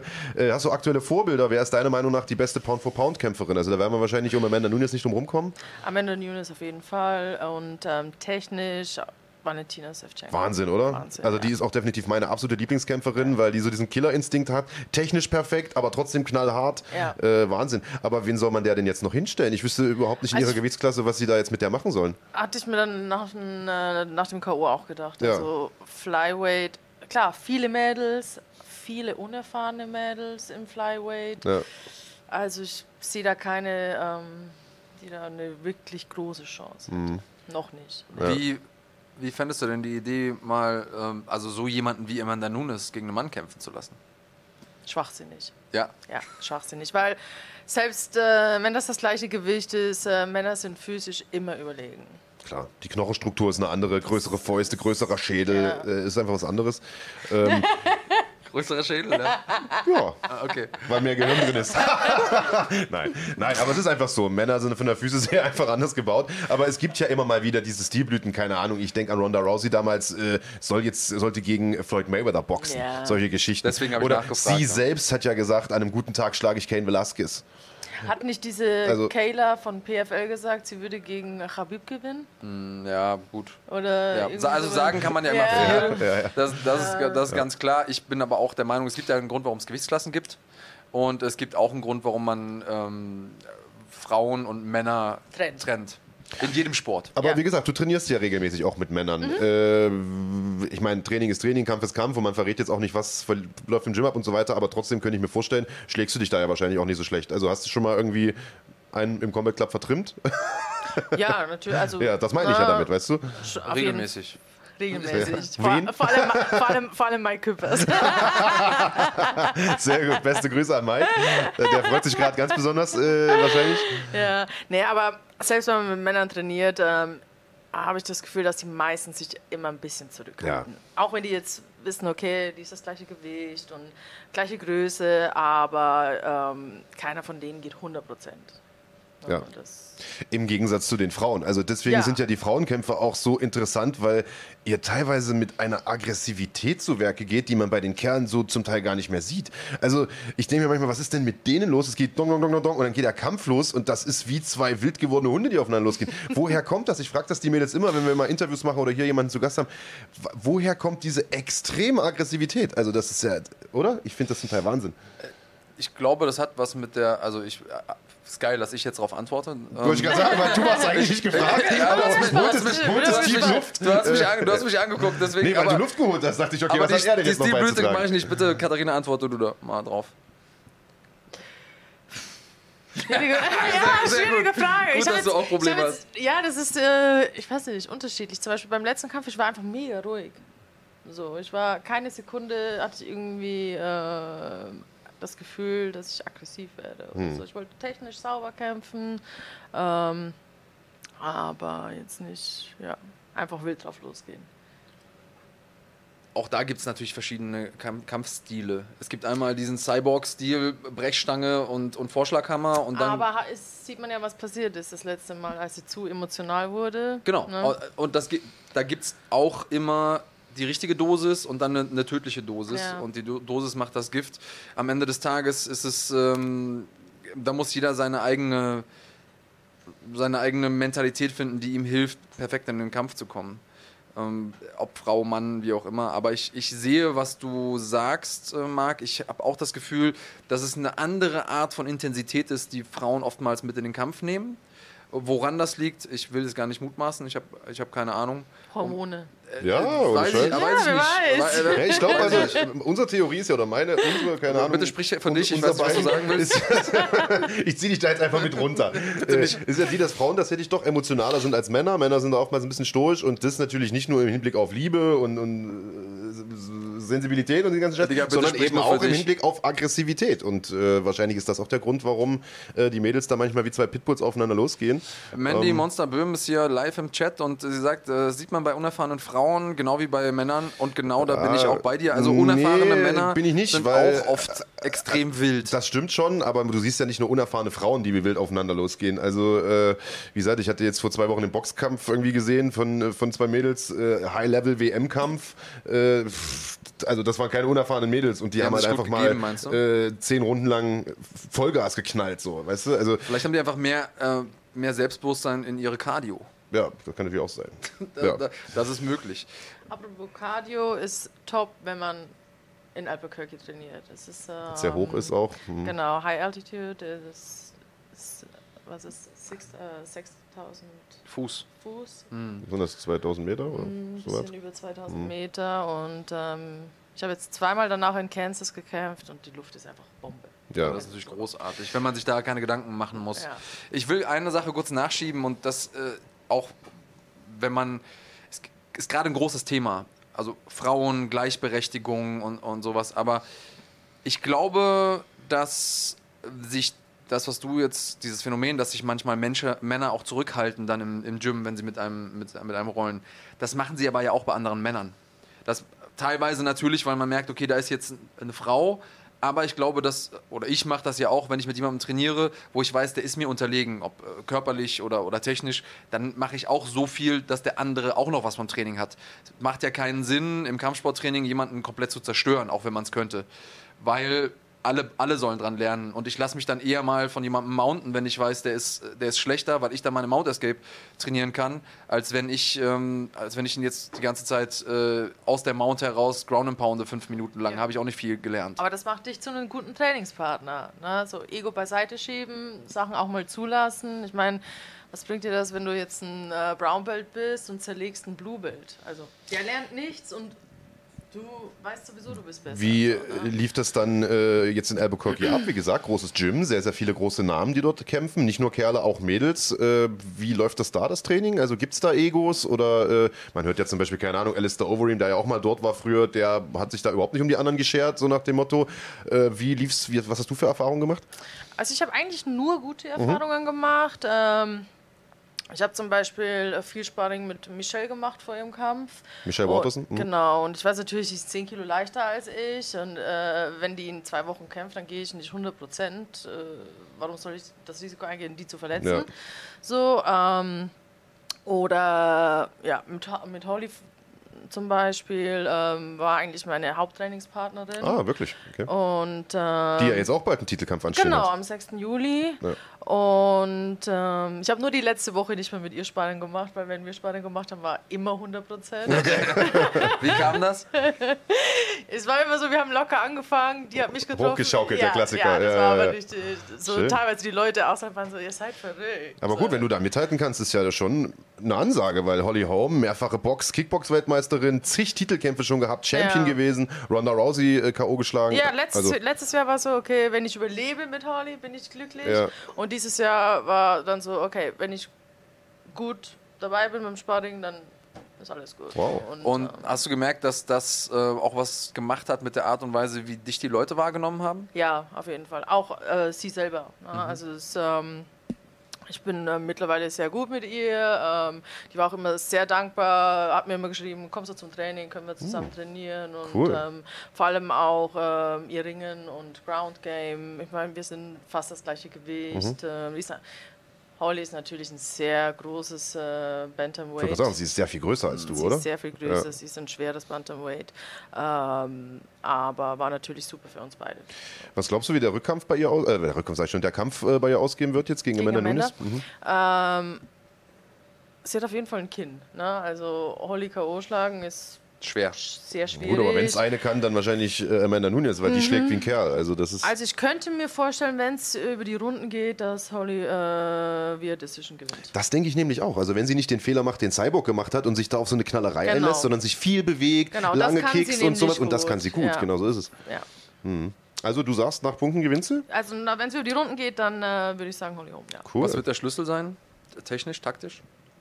Viel winkeln, viel bewegen, nicht stellen lassen, weil jeder weiß, wenn du vor Amanda Nunes stehst, Und nicht dann in Schlagabtäusche verwickeln du lassen. ne? Bomben, auf Ja. jeden Fall. Jetzt, ähm, wir haben, bevor wir live gegangen sind, schon uns kurz drüber unterhalten. Wir hatten ja letzte Woche den Dennis hier, den Matchmaker von äh, GMC, hatten da eine, äh, ja, will nicht sagen kontroverse Diskussion, aber auf jeden Fall verschiedene Meinungen. Äh, Dennis sagt, äh, und hat da ja ein Stück weit auch recht, er sagt, äh, er findet es nicht gut, dass Kämpfer zu zeitig aus Deutschland weggehen ins Ausland, in große Organisationen, Bellator, UFC, äh, meinethalben Invicta, äh, und dann zu, also zum Verlieren in Anführungsstrichen dort eingeladen werden, so hast du es, glaube ich, formuliert, dann eben die ersten Niederlagen kassieren. Und äh, er sagt, sie täten besser dran, erstmal in Deutschland zu bleiben. Ich glaube, er hat gesagt, äh, erstmal alles in Deutschland zu besiegen und dann zu wechseln. So einfach ist die Rechnung oft nicht. Wir haben da auch äh, Kontra gegeben und ein bisschen diskutiert. Äh, was ist deine Meinung zu dem Ganzen? Du hast ja nun auch diesen Sprung gemacht. Jetzt kann man argumentieren, du hast ja in Deutschland eigentlich so ziemlich jeden geschlagen. Es gab da nicht mehr viel, was da noch, oder eigentlich überhaupt nichts mehr, was da noch jetzt äh, gewartet hätte. Äh, bist dann zu Invicta gegangen, hast jetzt natürlich erstmal die ersten zwei Niederlagen deiner Karriere kassiert, allerdings auch gegen wirklich top Weltlevel-Kämpferinnen. Ähm, erzähl mal, was, was sagst du zu solchen Aussagen von Dennis? Du hast es ja auch geschaut, hast du gesagt. Also ich kann es natürlich teilweise verstehen. Ähm, ich weiß damals, diese Kämpferin aus Dänemark, Anna Elmos, Mhm. die wurde von der UFC gesigned mit einer 2 oder 3-0 und hat dort alles verloren. Ja. Ähm, hat auch keine Amateurkarriere, hat Boxkämpfe, aber kein, äh, keine Amateurkarriere. Und da denke ich, okay, das ist schon sehr früh. Und ähm, War ein bisschen andere Zeit auch noch. Es gab noch nicht gab so viele Frauen, die Frauen. Frauen dringend. Die hatte zwei, drei Finishes und dann wurde Mhm. die gesigned. Ähm, ich bin zu Invicta mit einer 5-0. Ähm, hatte da gegen die Nummer 1 in Deutschland schon gekämpft. Das war damals die Alexandra Buch. Ähm, und Bei GMC übrigens. bei auch, ja. GMC übrigens. Ähm, ja, und es war einfach sehr schwierig, äh, in Deutschland sowieso oder auch in Europa Gegner Ja. zu bekommen. Es gab ein paar, zum Beispiel Cindy Dondois oder Penny Kensiert, die aber beide bei Invicta schon gesigned waren. Und ähm, um ehrlich zu sein, wieso sollte ich gegen Penny Kensiert äh, irgendwo einer, auf einer europäischen Veranstaltung für 1000 Euro kämpfen, äh, wenn ich gegen sie bei Invicta für das Fünffache kämpfen kann? Oder Sechsfache zum Beispiel. ne? Auf einer größeren Bühne auf einer größeren für mehr Bühne, Geld. UFC Fight Pass, äh, Sprungbrett in die UFC, eventuell sogar. Sprungbrett Ja. in die UFC. Ähm, deswegen. Und hätte es, hätte es noch Gegner hier gegeben, warum nicht? Ich, Ja. würde auch wieder gerne in Deutschland kämpfen. Ich finde es super, in Deutschland zu kämpfen als Deutsche natürlich. Ähm, möchte aber dann aber auch nicht gegen jemanden kämpfen mit einer 0-0. Ja, und auch wahrscheinlich für ein entsprechendes Gehalt. So, weißt du, du lebst ja nun auch davon. Ich glaube, du bist mittlerweile Vollprofi. Da Ja. hatten wir auch schon mal drüber gesprochen äh, vor, vor einigen Monaten im Interview. Ähm, da geht es dann natürlich schon drum, ob man, wie du schon sagst, 1000 Euro für einen Kampf kriegt oder halt irgendwie 10.000. So. Ja. Ich glaube, dass es wichtig ist, dass jeder seine Perspektive hat. Und das auch nochmal zu dem Podcast von letzter Woche. Wenn das einzige Werkzeug, das man in seiner Werkzeugkiste hat, ein Hammer ist, dann sieht jedes Problem wie ein Nagel aus. Und ähm, dass man als Veranstalter aus Deutschland natürlich eine Idee davon hat, wie MMA in Deutschland groß zu machen ist. Und dass man sich wünscht, dass alle Leute dieselbe Idee verfolgen, weil nur dann kann es ja wirklich funktionieren. Das verstehe ich. Auf der anderen Seite ist natürlich so ein Sport wie äh, der MMA-Sport so komplex und hat so viele verschiedene Perspektiven. Es gibt Manager, es gibt Trainer, es gibt Kämpfer, es gibt Veranstalter, es gibt Fans. Also es gibt ganz, ganz viele Leute, die ihre eigenen Interessen haben. Und ähm, als Kämpfer ist es mit Sicherheit so, also ich habe auch zweieinhalb Jahre lang im Gym gewohnt, weil ich keine Möglichkeit hatte, Ja. Kohle zu verdienen und da einfach auf das Minimum mich reduziert habe. Es ist nicht einfach, auch Auslandsreisen zu bezahlen, die, und das hast du ja jetzt auch gesagt, die dich auch weitergebracht haben. Obwohl es in Deutschland mittlerweile viel bessere Möglichkeiten gibt zu trainieren, viel bessere Trainer gibt, die viel internationale Erfahrung haben. Aber wo haben die ihre internationale Erfahrung her? Die sind auch ins Ausland gegangen, die haben da die bitteren äh, Pillen gefressen, haben, äh, haben da ja, Dreck gefressen, um dann zurückzukommen, um den Leuten, die danach kommen, ja, die, die Erfahrung weiterzugeben. Was ganz, ganz wichtig ist und was GMC, auch da vielleicht nochmal den Bogen zu schlagen und auch ein bisschen persönlich zu sein, extrem gut macht, ist, du hast es eben angesprochen, Katharina, Amateurveranstaltungen. Ja. Gab es früher in Deutschland sehr, sehr wenige. Mittlerweile regelmäßig mit, äh, mit GMC Olympics. Auch jetzt gerade läuft es, glaube ich. Ne? In, in einer Stunde geht es los, einer Stunde. 13.30 Uhr auf runfighting.de. Also ihr könnt Genau. quasi parallel dazu äh, auch noch MMA schauen, aber da weisen wir nachher nochmal drauf hin. Aber das, ist, aber das ist genau das Ding. Das sind wichtige Hebel und bei gleichzeitig muss man die Leute auch gehen lassen und ziehen lassen, wenn sie, wenn sie gehen wollen. Oder man muss ihnen einen Grund geben zu bleiben. Das ist wie du sagst. Ne? Wenn ich woanders das Fünffache bekomme, egal ob ich Kämpfer bin oder Automechaniker oder was auch immer ich mache, warum soll ich dann irgendwo bleiben? Das, klar, Loyalität und ähm, auch zum Gym, zu Veranstaltern, alles schön und gut, aber man muss halt auch natürlich irgendwie seine Rechnungen bezahlen. Und ähm, je höher das Level ist, desto mehr Kosten hat man auch. Ne? Also das heißt, ähm, du musst am Manager Geld abdrücken, du äh, drückst vielleicht im Gym noch was ab, dann zum Beispiel Nutrition Coach will monatlich Geld haben, ähm, dann musst du natürlich noch deine Miete bezahlen. Ja. Wie war das bei Jackson Wink? Was haben die verlangt? Nichts. Läuft. Also ist ähm, letztes Jahr normalerweise bezahlt man 200 Dollar im Monat als Profi, Was sportbillig ist. sportbillig ist. Ähm, wenn du dort in den Dorms wohnen möchtest, sind nochmal 500 Dollar drauf. Also für 700 Dollar hast du Training und Wohnen und da ist halt wirklich alles dann drin. Mhm. Ähm, da ich das zweite Mal hin bin, ich wusste nicht, ich bin ins Büro und meinte, hey, hier bin ich wieder. Und äh, der Misha, der Manager, der war so, war so happy, er meinte, weißt du was, kannst umsonst hier trainieren. Okay, also ist so quasi so Echt dieses, cool. dieses Thailand-Konzept, dass wenn du das Gym repräsentierst auf großen Veranstaltungen, die wahrscheinlich den Bonus Genau. bekommst, dass du umsonst trainieren darfst. Das ist natürlich eine coole Sache. Das kennt man, wie gesagt, aus Thailand, aus den USA und aus Europa eigentlich nicht. Normal drückst du ja immer 10 bis 25 Prozent ab ans Gym, ne? Ich habe auch einen Ko also ich habe äh, beim letzten Kampf eine gemischte Ecke gehabt. Ich ähm, habe äh, Mike dabei gehabt vom Oh. Combat Club. Wie hat das funktioniert? Gut? Haben die Sehr sich, gut. Okay. Und den, ähm, ich wollte eigentlich den Harry Sandelicher auch mitnehmen, der aber Cowboy cornern musste in Chicago. Mhm. Hab dann den anderen äh, Coach mitgenommen von Jacksonville, Joey, mit dem ich sehr viel trainiert habe. Und hatte dann eben Mike und Joey in meiner Ecke. Ähm, wurde halb Deutsch, halb Englisch gecoacht. Sehr gut.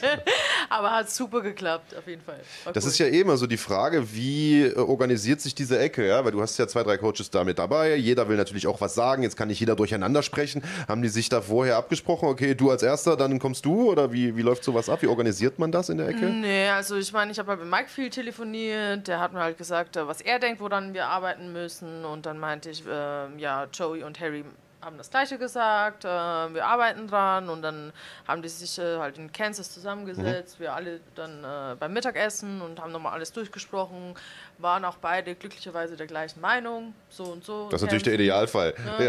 Ja. Und hat, hat super geklappt. Also da Hut ab vielleicht auch an Mike Küppers, denn äh, das ist, glaube ich, keine Selbstverständlichkeit. Ich könnte mir gut vorstellen, dass es da bei anderen Trainern vielleicht auch so ein bisschen Animositäten gibt und der sagt, "Wa, jetzt ist die auf einmal bei den Amis und jetzt denken die, die sind was Besseres und haben eine andere Meinung vielleicht noch als ich. Das geht ja überhaupt Ja, nicht. auch so ein Ego-Ding einfach draus Ja, machen. ja. Aber ich muss ganz, also bei Mike und bei Raphael ähm, weiß ich, dass sie auf jeden Fall alles unterstützen würden, ähm, wenn die denken, das hilft mir als Kämpfer. Ja, wenn ich, ähm, ist ja nicht so, dass ich sage, ja, Combat Club, ich lerne bei euch nichts, ich gehe jetzt äh, zu Jackson Wink, sondern ähm, ich bin der Meinung, dass man Erfahrungen sammeln sollte in anderen Gyms, zwischendurch mit anderen äh, Trainingspartnern trainieren sollte, vor allem Sparring Ja. und ähm, natürlich auch mal äh, gucken sollte, was andere Coaches einem beibringen. So, ne? Also kein Coach ist 100% perfekt. Na, lernt Niemand kann alles wissen. Eben, man lernt immer irgendwas dazu und ähm, ich finde, ein Coach sollte eigentlich glücklich darüber sein, wenn er einen Schüler hat, der immer weiter lernen möchte. Ja, und dann kommst du ja zurück und hast auch was, was du mitbringen genau, kannst. Ja. genau. Also du kommst zurück ins Gym und die, die anderen Leute im Gym profitieren von deiner Lernen auch Erfahrung. davon, ja. Du hast was zu erzählen, kannst sagen, hey, die machen das so und so, da ist der Ablauf so und so. Also Genau. ich sehe das auch so. Oftmals steht da tatsächlich das Ego dann auch ein bisschen im Weg. Um, also nochmal ähm, Hut ab, dass das äh, gut funktioniert da im Combat Club. Ähm, damit ist auch äh, die Frage vom Paten beantwortet, ob du da noch trainierst.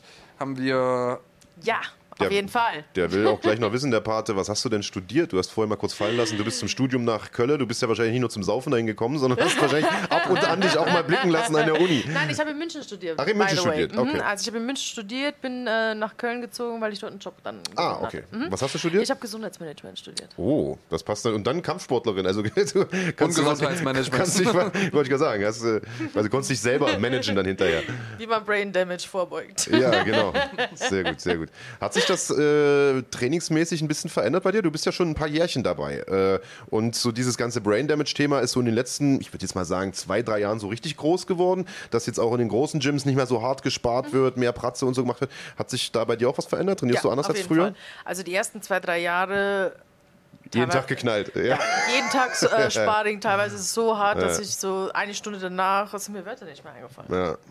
Und ähm, klar, das macht, macht auch Spaß. Ja, klar, ist das ne, Coolste. Macht Spaß, sich zu hauen. Ja. Aber ähm, wenn man halt immer 100% Sparring oder 100% hart geht, man lernt auch nicht viel. Ne? Das ist dann so Survival-Modus und man will den anderen wehtun. Mhm. Ja, du Und- machst nur das, was du am besten kannst. Genau, und Ja. mittlerweile ist so, ich äh, liebe Sparring mit dünnen, Han- also mit MMA-Handschuhen, weil es einfach sehr viel technischer, technischer ist. Ähm, und wenn selbst mit dicken Handschuhen maximal 70 Prozent. Natürlich Außer mit Holly. außer mit Außer mit Holly. Außer Da ist all out war. Außer mit Holly. Ähm, aber sonst äh, mit Holly und natürlich auch mit Ellbogen und allen. Klar. Alles andere ist Und Kinderkram. das geht gut? Ja, Oh, nice. Ellbogenschoner ist das schon Äh, okay. Okay, dann brauchst du aber auch Ja. Ellbogenschoner. Ansonsten ich- kannst du das nicht machen. Ja, ich meine ja nicht nur wegen Ellbogen, sondern ich meine, wenn ihr da, wie oft wird gespart? Zwei, drei, Woche. zwei dreimal die Woche, wollte ich gerade sagen. Wenn ihr da jedes Mal 100% geht, da ist es doch nur eine Frage der Zeit, bis Mit mal. dicken Handschuhen, mit dünnen Handschuhen nicht. Ja. Ne? Also das ist. Man muss auch natürlich sagen, dass äh, Holly natürlich alles auch einschätzen kann. Ne? Also die, wenn jetzt ein Headkick macht, Du brauchst Profis. ne, die knockt mich jetzt nicht aus. Ja, also die ja. kann vorher bremsen. Und äh, so ist es auch, wenn, ich, wenn du jetzt eine rechte schlägst, selbst wenn du jetzt richtig hart schlägst, du hast ja das Gefühl dafür. Ne? Ja. Deswegen. Aber hartes Sparring nur ab und zu, vielleicht alle zehn Tage. Ansonsten immer so maximal 70 Prozent. ja. Ich denke, das macht auch Sinn so. Und danach Ähm, zwei Tage frei, vielleicht. Ja. Nach dem harten Sparring, Ja. oder? Hm, ja. Oder halt dann halt nur Drills oder sowas. Ne? Aber nicht zum, nichts zum Kopf auf jeden Fall. Ja, ich, unsere Sportart ist ja noch sehr jung. Ne? 1993 war UFC 1 und äh, der Sport entwickelt sich weiter. Ich sehe da gerade den Kahn im Hintergrund lachen. Vielleicht für alle, die, die sich jetzt wundern, warum ich mich hier so abfeier. Äh, Kahn hat irgendwie das erste Mal UFC 1 geschaut, jetzt irgendwie vor zwei Tagen und fand es ganz schrecklich. Er hat gesagt, das war überhaupt nicht unterhaltsam und war total kacke. Und wir haben ihn erstmal belehrt, warum das so eine wichtige Veranstaltung war und so ein historischer Event. Also ihr könnt euch das Ganze auf YouTube angucken. Äh, wurde da kürzlich erst hochgeladen von der UFC. Könnt ihr mal schreiben, wie ihr es fandet. Also ich fand's ganz gut. Ja, UFC 1 war auf jeden Fall bahnbrechend. Warum, ja. das äh, können wir einen eigenen Podcast drüber machen ja. und äh, das vielleicht auch nochmal den Kahns dieser Welt erklären. ähm, worauf ich hinaus wollte, ist, dass äh, diese Sportart jung ist. Es, äh, das merkt man an den Techniken. Ja. Wir sehen immer wieder Techniken, die es früher nicht gab, die dann auf einmal in einem großen Kampf meistens irgendwie erfolgreich eingesetzt wurden und dann auf einmal macht das jeder.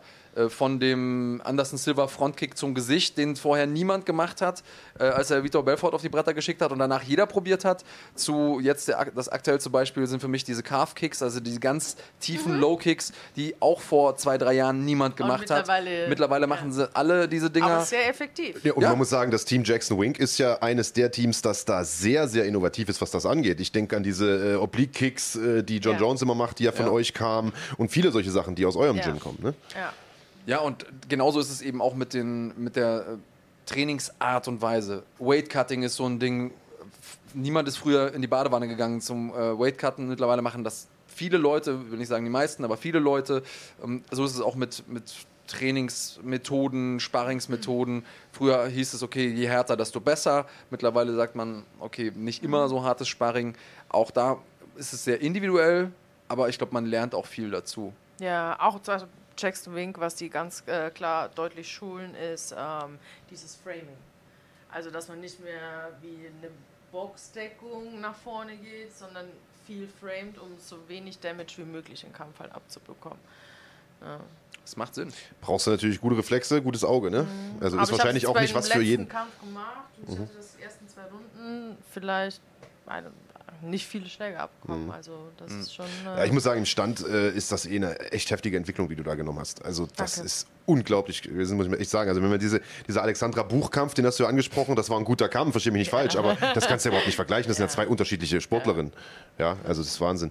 Wo wir gerade beim Thema sind, äh, unser Kollege von Kampfgeist MMA, Grüße an dich, Carsten, fragt, wo siehst du dich in fünf Jahren? Ähm, ich plane nicht so weit im Voraus, um ehrlich zu sein. Wo also siehst du dich in fünf Tagen? in fünf Tagen sehe ich mich in äh, Bayern ähm, am See liegen und. Ah, du chillst äh, noch ein paar Tage jetzt hier? Ja, ich äh, fahre gleich zu meinen Eltern und bleibe da zehn Tage ah. und dann fahre ich nach Berlin zu GMC übers nice. Wochenende für vier, fünf Tage. Schön, sehen wir uns ja, ja wieder. 29.06. Berlin. Tempodrom. Tempodrom. Nicht verpassen. Ich glaube, da habe ich auch schon mal gekämpft, by the way. Im Tempodrom? Im Tempodrom? Oder bei Nee, ich glaube, das war in das Berlin? Tempodrom. Ja, Wheel of MMA war, ah, glaube okay. ich, mal Tempodrom ist so eine, so eine, ja, so rund wie so ein Hexenkessel. Ja, genau. Ja, der, so da habe ich gegen äh, Camilla Hinze gekämpft. Ah. Aber zur Frage zurückzukommen, in fünf Jahren ähm, will ich natürlich in der UFC kämpfen. Das ist so mein Plan. Um also, den Titel. Um den Titel am liebsten. Ähm, Plan ist natürlich gesund zu bleiben, äh, immer weiter trainieren zu können. Ähm, und noch viele Kämpfe machen zu können, bis ich gesigned werde, würde ich auch noch gerne ein paar Boxkämpfe machen, Profi-Boxkämpfe. Ah, mhm. in Deutschland oder in den USA? Äh, jetzt erstmal in Deutschland, vielleicht sogar in drei Wochen. Mhm. Ah, Steht Wo? noch nicht ganz fest, in Karlsruhe. Was ist das für eine Veranstaltung? Keine Ahnung. Ach so, äh, irgendwas. Okay, alles klar. Ja, hätte ja sein können, hier, keine Ahnung. Beim also, Infos I kommen bald hoffentlich. Ich habe nur ja. eine Anfrage bekommen vor ein paar Tagen und meinte, ja klar. Mhm. Ähm, hatte ja im Dezember äh, mein Profi-Box-Debüt. Und äh, solange ich bei Invicto unter Vertrag bin, darf ich auch boxen. Ah, okay. Deswegen und ja, Erfahrung ist Erfahrung. Klar, kann nicht schaden. Genau, also ansonsten. Und wie gesagt, vielleicht klappt es da ja mit dem Sprung in die Staaten auch. Also man sieht das ja an Christina Hammer zum Beispiel, die seitdem ja. sie da drüben ist, gefeiert wird ohne ja. Ende.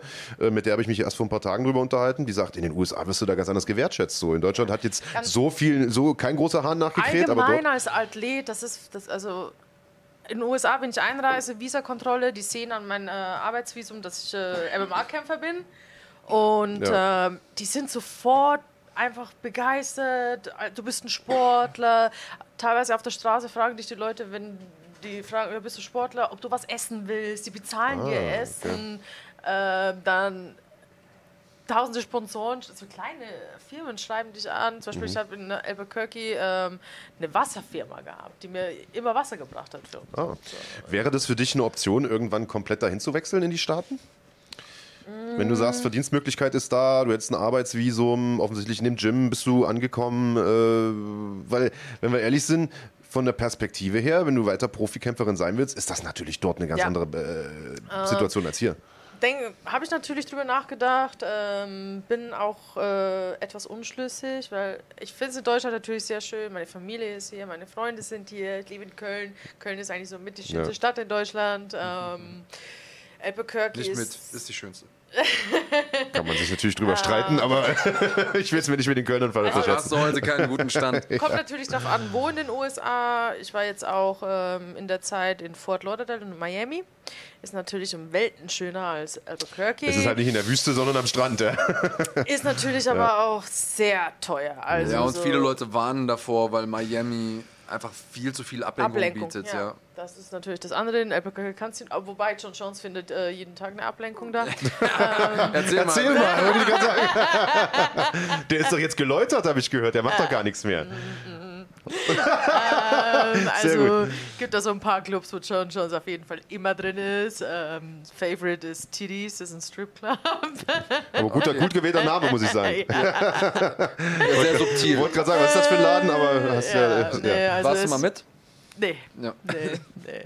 Ähm, aber er ist immer hart am Feiern. Also Und das macht er auch ganz transparent da im Gym. Sagt, hey, ich Ja. war gestern wieder. Ja, das ist so. Okay. Jeder kennt auch John Jones. Also in Albuquerque, jeder kennt John Jones und der, ihm, dem ist das egal. Ich, Also aber ich wollte auch gerade sagen, also ich glaube, äh, er kann sich ja an Er sich auch erlauben, weil Genau. er weiß, wer er, er ist. hat einen und, Status ja, ja, ja. und ähm, deswegen. Und, und er hat die Erfolge noch. und eben, Ne? er kämpft immer noch.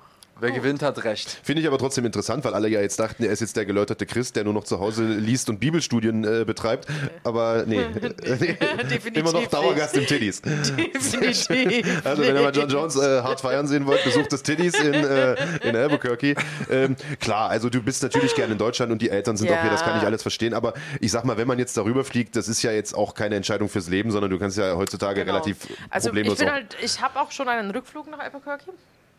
Ähm, da in Victor dachte ich, wohne da, haben die mir einen Roundtrip gebucht. Ah, sehr gut. Danke, Shannon. Ähm, Ja, Also ich- großartig, weil der äh, Flug nach Deutschland wäre natürlich besser gewesen, wenn, die, wenn sie den bezahlt hätten, oder? nee, die haben beide Round, also den jetzt nach Deutschland und zurück nach Albuquerque. Ach so. Ach so, jetzt verstehe ich. Ah, okay, läuft. Ja.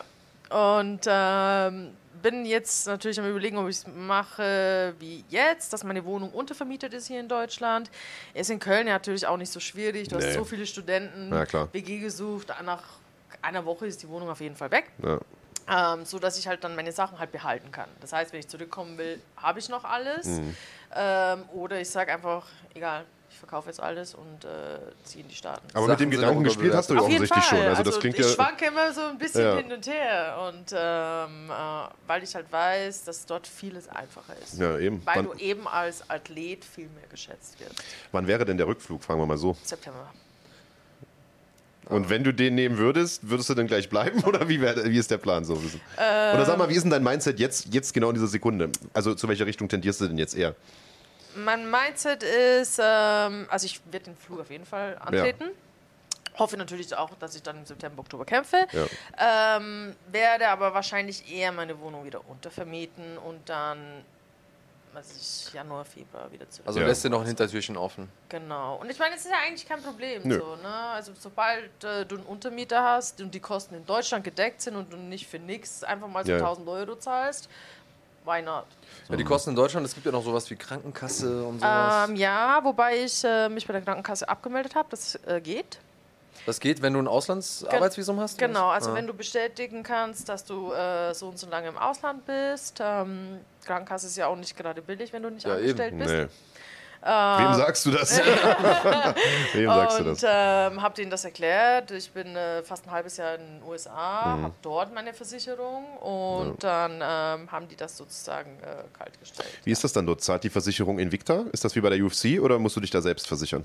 Weil ich glaube, in der UFC zahlt die UFC, oder? Wenn ich mich nicht irre. Oder, Also die Invicta zahlt äh, ab der Fight Week. oder so, ja, ja, genau. Für, für den Zeitpunkt des Genau. Kampfes, glaube ich. Ich glaube, so ist es in der Genau, UFC auch. Ja. Ähm, okay, sehr, sehr spannend. Dann, Würde ich äh, einmal gerne noch äh, was anschließen, und zwar die Frage vom Paten. Ähm, was sagst du denn zum, zur Entwicklung des MMA in Deutschland und tust du irgendwas deiner Meinung nach, um, den, um das zu fördern? Also kann man jetzt ein bisschen ähm, kontrovers drüber sprechen, was du dafür tust. Also du vertrittst deutsches MMA im Ausland, das ist ja schon mal was, was du machst. Ähm, und ähm, ja, wa- was machst du deiner Meinung nach und wie siehst du Wie siehst du so den Ist-Stand des deutschen MMA? Wie prognostizierst du, wie es weitergeht und was muss gemacht werden? Okay, also ich ähm, sehe natürlich, dass MMA am Wachsen ist, immer populärer wird, jetzt auch mit Run Fighting. Ja. Und äh, vor zwei Jahren gab es ja noch so gut wie gar nichts. Ähm, Free TV jetzt mittlerweile Free sogar. TV, Ja. Genau, haben immer größere Veranstaltungen. GMC ist ähm, auf jeden Fall eine sehr gute Veranstaltung. Die Hallen sind voll. Die Fightcard für Berlin ist Bombe. Ja. Also ich, Dennis, ich fahre von Bayern nach Berlin für die Fightcard. Obwohl sie Deutschland verlassen hat. Dann Wheel of MMA er hat fast jeden Monat ver eine Veranstaltung, also ist auf jeden Fall am Wachsen. Was ich für MMA in Deutschland tue, ähm, also ich versuche Deutschland äh, so gut wie möglich zu repräsentieren. Das heißt, wenn ich kämpfe, entweder Deutschlandflagge, Bayern, ähm, weil ich denke, dass es sehr wenige deutsche Kämpfer gibt, die international ihr Land repräsentieren. Na, jeder macht das. Alle Polen, Klar. Brasilianer, Amerikaner, jeder äh, repräsentiert äh, seine Heimat, aber so in Deutschland ist es, oder Deutsche machen das halt eher weniger. Und das ist eigentlich relativ schade. Ja, ist halt so ein bisschen der Geschichte geschuldet, dass man sich da jetzt nicht äh, so mit breiter Brust da die deutsche Fahne schwenkt, wie das vielleicht ein Brasilianer tut. Aber die ich bin, finden Deutsche ich super, bin vollkommen ne? bei dir. Ich denke auch, dass man, äh, warum nicht? Also warum sollte man nicht sagen, hier, ich bin deutsche Kämpferin, ich vertrete hier mein Land. Also da habe ich äh, definitiv Verständnis für. Jetzt haben wir hier bei uns in der Kommentarleiste ein paar Kommentare ausgeblendet vom Steven Neymar. Ich weiß nicht mehr ganz genau, was er geschrieben hat, aber Er es hat war gefragt, ob Katharina hier wäre, um für uns zu kochen. wollte ich gerade sagen, es war ein Kommentar in die Richtung, mach dich in die Küche, mach ein Sandwich. Äh, wie oft Ich kriegst kann du. gut kochen, by the way. Wie oft wollte ich gerade sagen, also erstes Mal hätte ich nichts dagegen, wenn du uns ein Aber- Sandwich machst und ein Bier gleich mitbringst, wenn du einmal dabei bist. Aber äh, nee, ernsthaft, wie oft kriegst du sowas auch um die Ohren gehauen? So einen sexistischen Scheiß von wegen äh, Frau und äh, mach dich mal in die Küche. Ah, jeden Tag. Ernsthaft? Instagram ist. Echt? Kennst du doch, da hast du doch die Nachrichten von Leuten, denen du nicht folgst. Ja. Ich habe, glaube ich, von den letzten zehn Tagen über 100. Und davon ist die Hälfte einfach Schrott. Also entweder so, äh, kann ich deine Füße lecken für 300 Euro. Oh, kann er? Oder? So, so, viel, so viel zu der Frage, wie man sich die Monate im Ausland finanzieren kann. Einmal Füße lecken, ist die Miete gedeckt. So. Zum Beispiel. Oder natürlich auch, ähm, ja, geh in die Küche, du bist eine Frau, was weiß ich kämpfen. Ja. Oder wenn ich jetzt ein Foto poste im Bikini oder irgendwie einen witzigen Spruch mache, ähm, dann so, ja, du bist Kämpferin, du solltest nicht so billig rüberkommen und dann so. Aber ist das so? Warum sollte man die Reize nicht äh, ausspielen? Und das hat ja Andreas vorhin auch äh, angebracht, beziehungsweise einer unserer Zuschauer hat die Frage auch gestellt. Äh, Marco war das, glaube ich. Ich weiß gar nicht mehr ganz Morpheus. genau. Irgendeiner hat auf jeden Fall gefragt. Hier, Ja. genau. Viele Frauen wollen sexy wirken. Andreas war als Kerl schon im Playboy. Allerdings nicht in diesem Fall. Allerdings mit, mit, nicht, dass er da mit euch, zu- euch zu früh freut. Äh, aber tatsächlich war das schon mal im Playboy als ne, in dem Interview-Teil, den wir Männer alle lesen.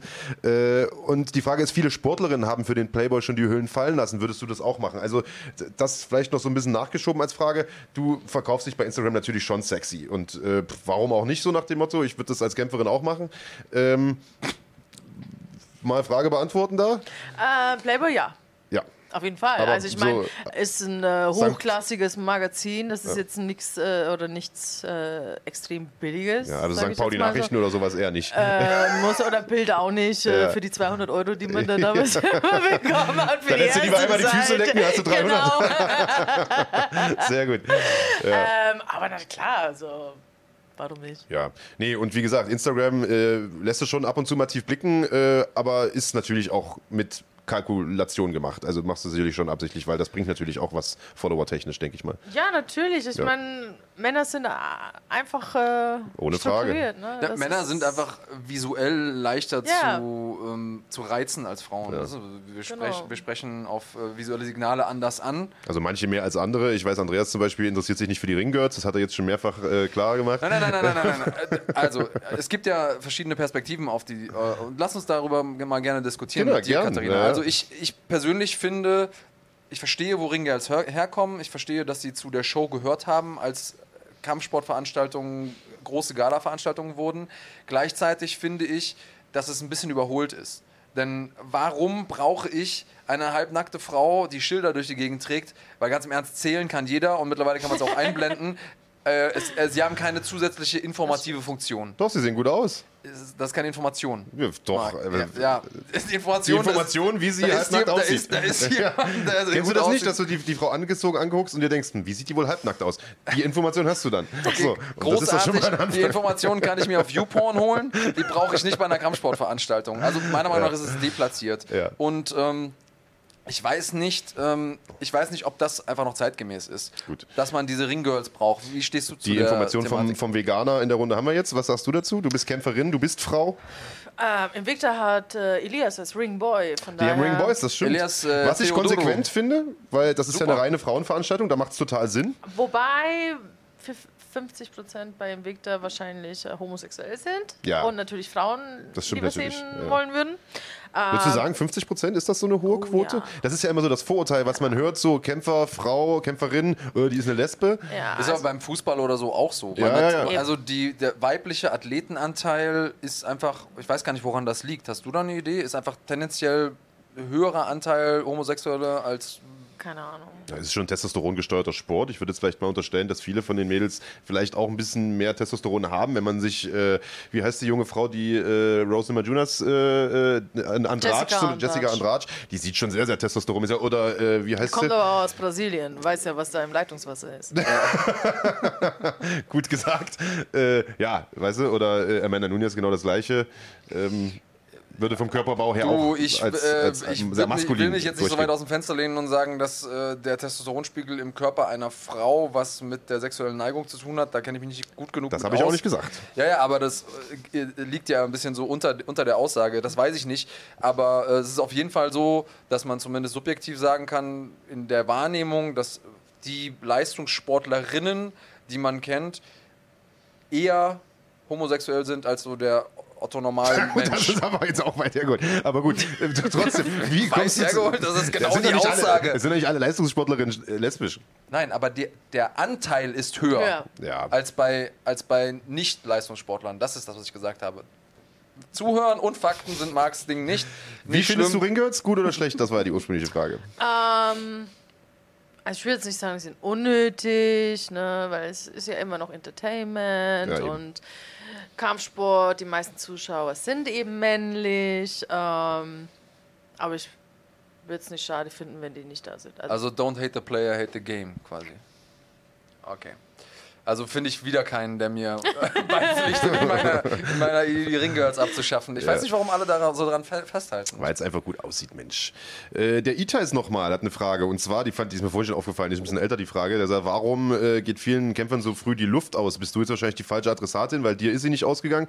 Aber äh, wird Cardio zu wenig trainiert? Zum Beispiel äh, äh, Marlon Moraes, der ja irgendwie in der dritten Runde da eingebrochen ist. Und dann jetzt die eigentliche Frage an dich. Würdest du äh, außer Kalten einen Marathon laufen können?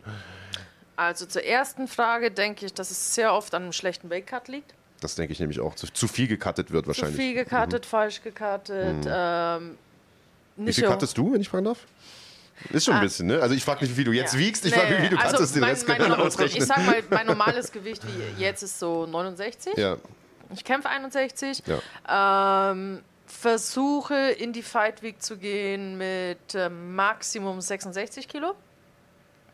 Und hat auch jetzt immer ganz gut geklappt. Hm. Ähm, diesmal war es ein bisschen schwierig. Ähm, hormonelle Probleme. Ich habe äh, meine Periode bekommen, einen Tag vor der Waage. Und war dann drei Pfund oder dreieinhalb Pfund sind so knapp zwei Kilo schwerer. Äh, musste dann die letzten 13 Stunden ein bisschen über vier Kilo schwitzen. Ähm, aber ansonsten schwitze ich durchschnittlich so zweieinhalb. Also sagen wir mal, die letzte Woche fünf Kilo. Was noch im Rahmen ist. Also wenn man Ja, halt sieht, dass manche 5, 6 Kilo. Ich war auch jetzt, äh, die vier Kilo, vier Kilo ist schon nicht wenig für eine Frau Ja. in den letzten paar Stunden. Ja, vor allen Dingen in der Gewichtsklasse. Ähm, aber ich war topfit. Also ich war so, ich bin auch nachts schon noch schlafen gegangen. Ich fange immer am Vortag schon an zu schwitzen und äh, mache dann so die letzten, weiß ich, 800 Gramm Kilo am, äh, direkt vor der Waage. Äh, konnte die Nacht ganz normal schlafen, war jetzt irgendwie nicht K.O., gar Ja. nichts. Also Okay, also das ist so die gesunde Variante, so wie man es machen sollte. Einige machen das anders. Ähm, würdest du einen Marathon laufen können aus dem Stall? Also vielleicht mal noch, das ist eine andere Belastung als ein. Als Also, ein ja, ich will da noch gerade kurz einhaken. Es, einmal natürlich haben wir diesen Weight Cut, der die Leistungsfähigkeit einschränkt. Und was viele Leute, die noch nie gekämpft haben, vielleicht nicht verstehen, ist, dass wenn man getroffen wird, Ja. Äh, egal ob zum Kopf oder zum Körper, dass das die Das Cardio auch nochmal einschränken ja. kann. Man kann in der Form seines Lebens sein und dann wird man angeklingelt und das, Kopf, das Gehirn wird durchgerüttelt ich- oder man kriegt ein paar Körpertreffer Das, ja, ich und dann hatte- ist die Luft weg. das war ja auch beim letzten Kampf jetzt gegen Lisa so, die äh, dritte Runde. Ich glaube, es war noch so eine Minute 30. Äh, habt ihr mir einen Kick zur Leber verpasst und dann war Survival-Modus angesagt. Und äh, die ersten zwei Runden, meine Luft war top, also auch in der Rundenpause, ich war so easy. Ja. Aber nach dem Leberkick war, okay, ist schwierig zu atmen jetzt. Und, Ja, eben. Und das äh, sind, das sind Dinge, die, ja. ähm, das sind Dinge, die Leute Außenstehende halt nicht verstehen. ja. Ja. Ja, aber äh, um doch mal diese Marathonfrage vielleicht zurückzukommen, also ich würde es jetzt vielleicht mal laienhaft formulieren, so ein MMA-Kampf ist ja eigentlich kein Marathon, sondern eher eine Aneinanderreihung von Sprints, so kann man es vielleicht machen, also schon eine andere eine ganz, Form ganz andere der Belastung. ja.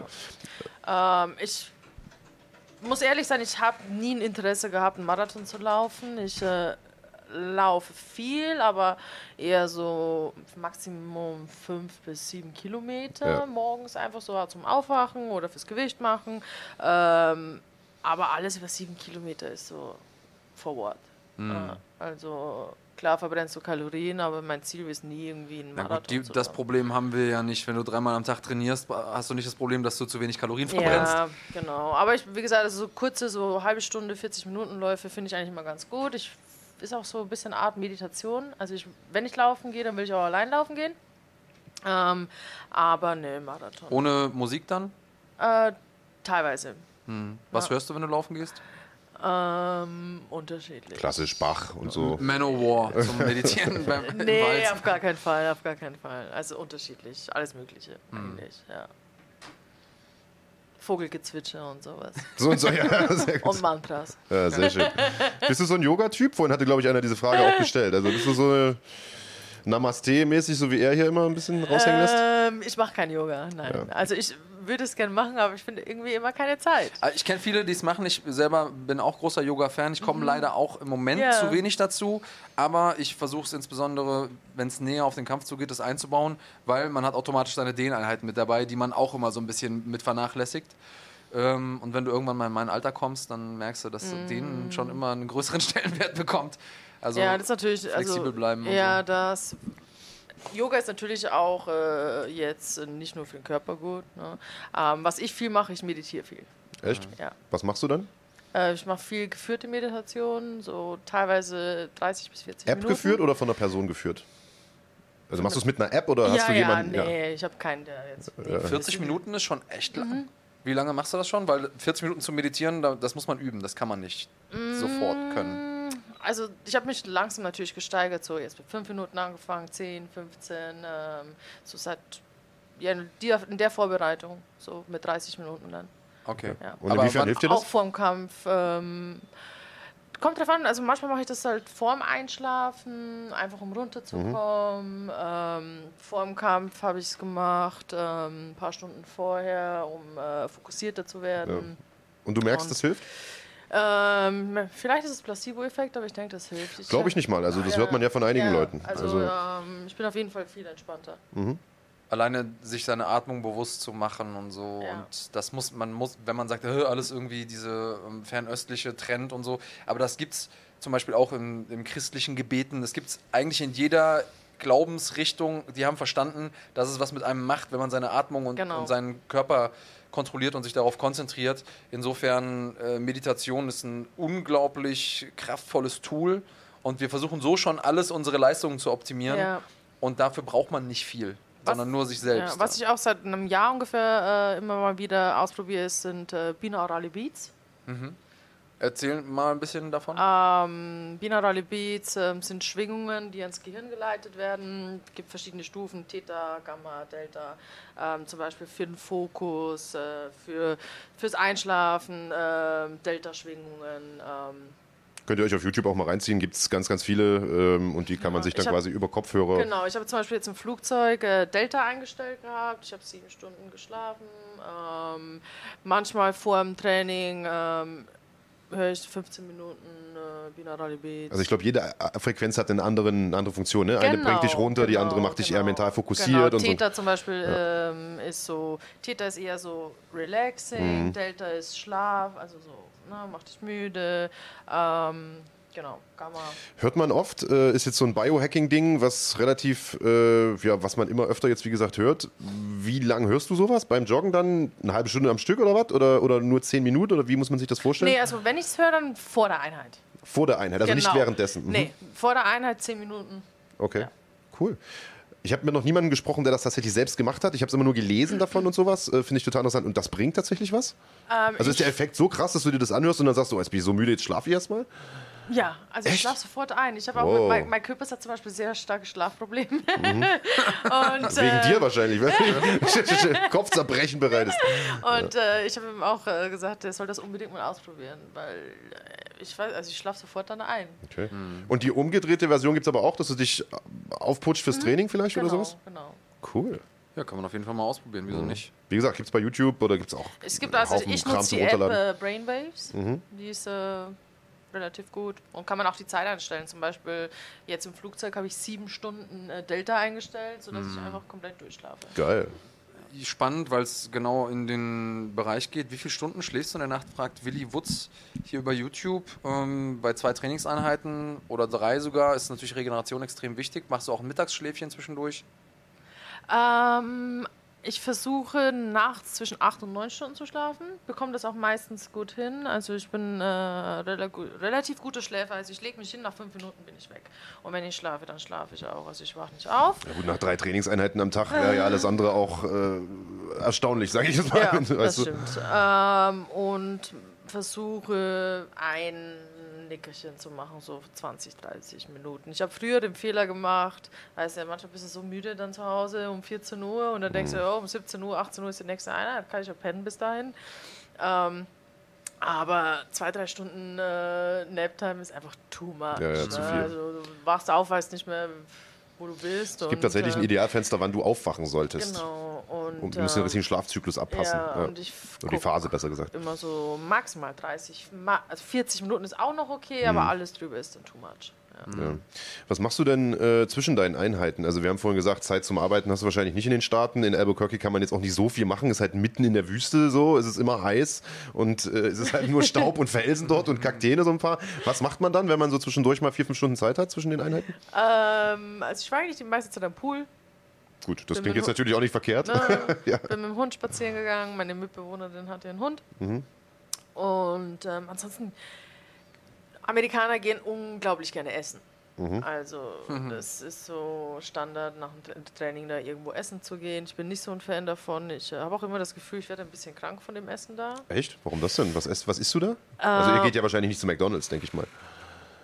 Ja, wobei es, selbst wenn du einen Salat essen gehst, ist es einfach eine Katastrophe. Also Ernsthaft? da ist so ein Kilo Croutons, fünf Kilo Käse, Okay. Ranch Dressing. Ähm, also du, das Witzige ist ja, wenn du dort Essen bestellst, da stehen immer die Kalorien daneben. Und du bestellst einen Salat, sagen wir mal einen Thunfischsalat, dann steht daneben 1600 Kalorien. What? Denkst du, denkst du, what the fuck? Wo, kommt diese Der? Thunfisch schön paniert und Ja, frittiert wahrscheinlich wo, und wo so. kommen die ganzen Kalorien her? Oder ein Sandwich hat bei denen so 2300 Alter, Kalorien. ja. Also ich weiß gar nicht, wie die das zusammenbekommen, aber ähm, deswegen, nee, also ich geh, bin nicht so ein Fan dort äh, ja, von Essen gehen. Ich bin jetzt natürlich nach dem Kampf, habe ich gesagt, ey, ich will das, das, das, das, das, das, das. Ähm, merke aber schon oder habe schon gemerkt, dass mein Magen das auch gar nicht mitmacht, dort überall zu essen und ähm, ja, ansonsten Nickerchen, ja, ein bisschen draußen äh, am Pool chillen. Ähm, oftmals bin ich auch einfach im Gym geblieben. Wenn ich jetzt zum Beispiel bis 11.30 Uhr trainiert habe, dann um 2.30 Uhr ein äh, Privattraining gehabt habe, war ich halt einfach dann dort. Ja. Gab es da auch was zu essen? Im Gym? Ja. Also du hast halt eine Küche. Und du hast auch ein Restaurant, aber das Witzige ist, die haben halt dann Tacos, Quesadillas, Im Gym. Ja. French Fries. Sehr gut. Ja, für die Schwergewichte. Typisch amerikanisch, sehr gut. Wir haben noch eine, ja, eine besondere Kategorie in unserem Podcast. Oh Ich ja. weiß nicht, ob du das schon äh, mitgeschnitten hast. Und wir haben eine sehr kreative Idee bekommen von einem unserer User, der uns auch gesagt hat, wie wir die nennen sollen. Wir waren nämlich die ganze Zeit auf der Suche nach einem Namen für die Kategorie. Und die Kategorie heißt, willst du es sagen? Herzschlag. Andreas äh, macht sich einen Spaß draus, unsere Gäste immer so ein bisschen nach den, äh, ja, Apropos Herzschlag, äh, könnte ich noch einen Kaffee haben? bevor du hier einschläfst. Ja, Sehr gut. Ja, ja, kann ich verstehen, weil Andreas gerade wieder relativ lang monologisiert hatte. Äh, da schlafen uns die Gäste reihenweise weg. Äh, nein, es stimmt. Ich habe kaum was gesagt, Also Kaffee kriegen wir äh, bestimmt organisiert für die, für die Katharina. Nein, aber worauf ich hinaus wollte war, oder worauf Andreas vielmehr hinaus wollte, war, dass wir halt in jeder Sendung natürlich auch so ein bisschen nach dem Beziehungsstatus der Gäste fragen, weil die Leute das komischerweise sehr, sehr interessiert. Wie sieht das bei dir aus? Ich könnte mir vorstellen, starke Frau, da traut sich vielleicht nicht jeder Kerl ran. Oder wie sieht's aus? Bist du vergeben oder nicht? Oder glücklich Single? Oder Darfst mal hier, mal da? ähm, nee, ich bin Single. Ja. Und ja. dann äh, knüpfen wir auch, das gehört auch zur Kategorie da an und fragen, ähm, wie ist denn das Beuteschema?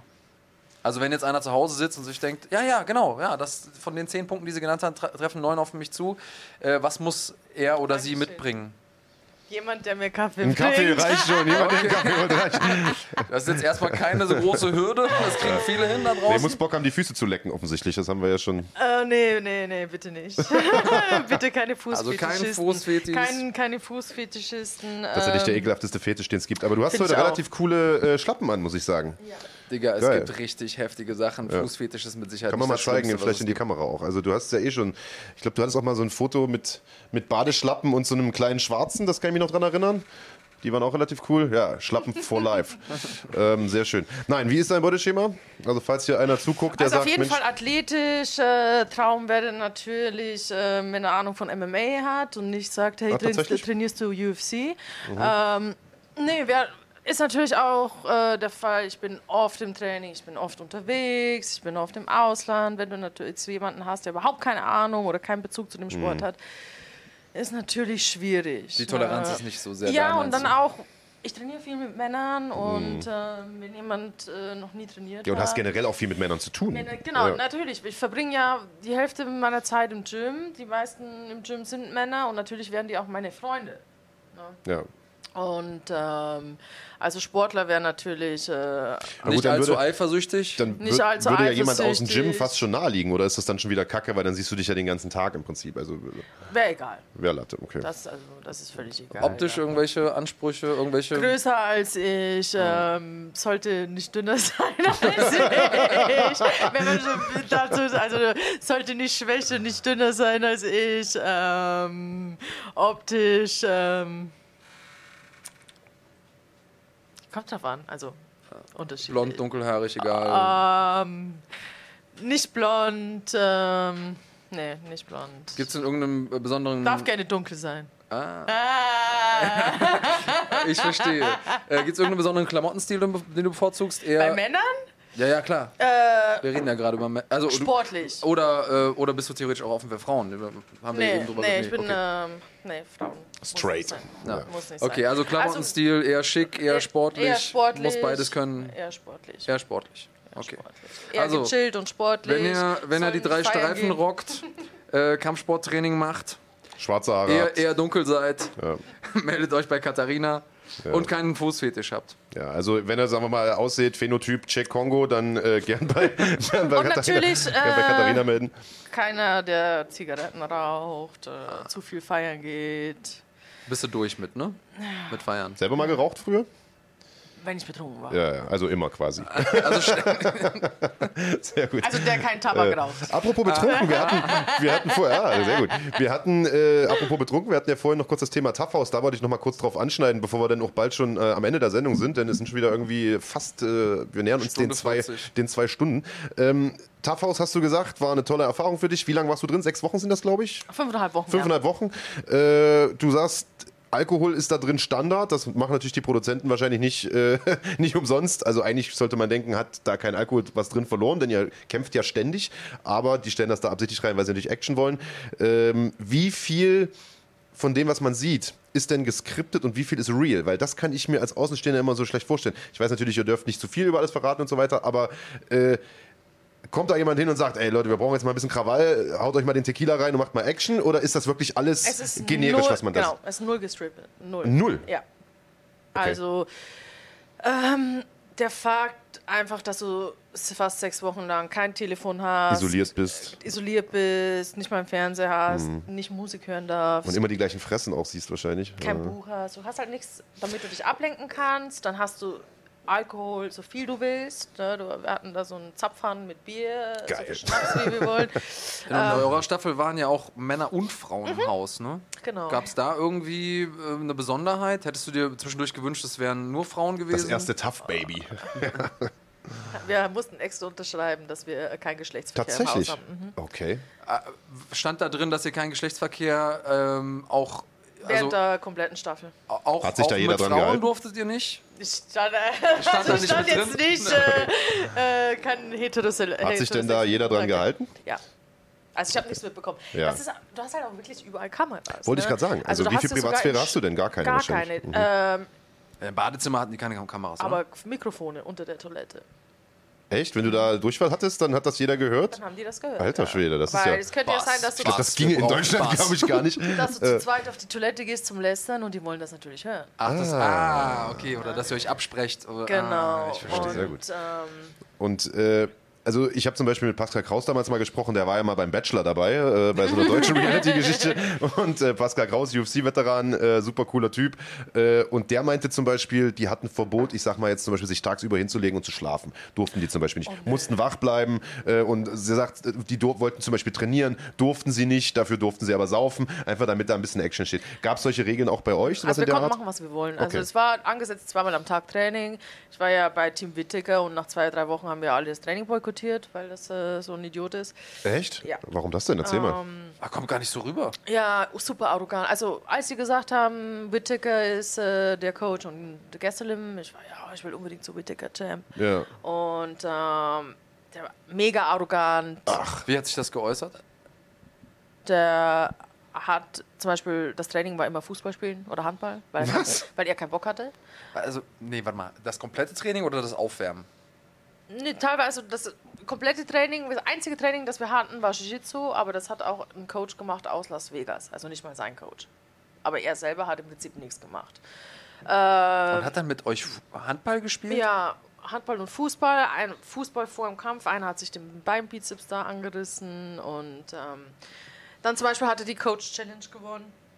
Und diese Lea Letzen, die mit mir im Team war, meinte so: Hey Robert, danke, jetzt kann ich meine Miete bezahlen für zwei Monate, weil wir haben, jeder hat nochmal 1500 Dollar bekommen und er hat 10.000 bekommen.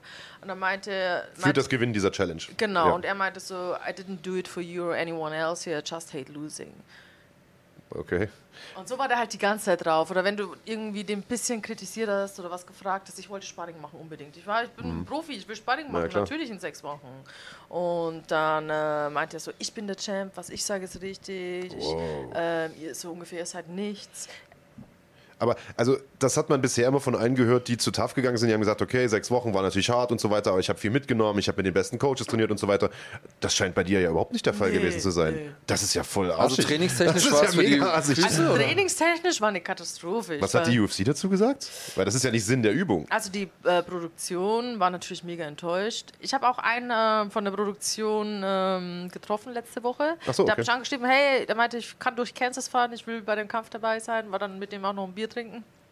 Und ähm, der meinte auch, so was die mitbekommen haben, was Robert und sein Team da äh, untereinander auch geredet haben, eine Katastrophe. Echt? War eine Inwiefern? Katastrophe. Ja, dass sie einfach nur im Lästern waren, kein Bock Und der hatten. kommt so anders rüber, ja. Also, er ist mir Der mega auch sympathisch. Zum Beispiel am gewesen. letzten Abend, Dana White hat uns ja zum Dinner eingeladen. War mega witzig. Ich war mit Dana im Stripclub, vorher essen. Aber Ah, mit dem bist du gegangen, mit John Jones nicht.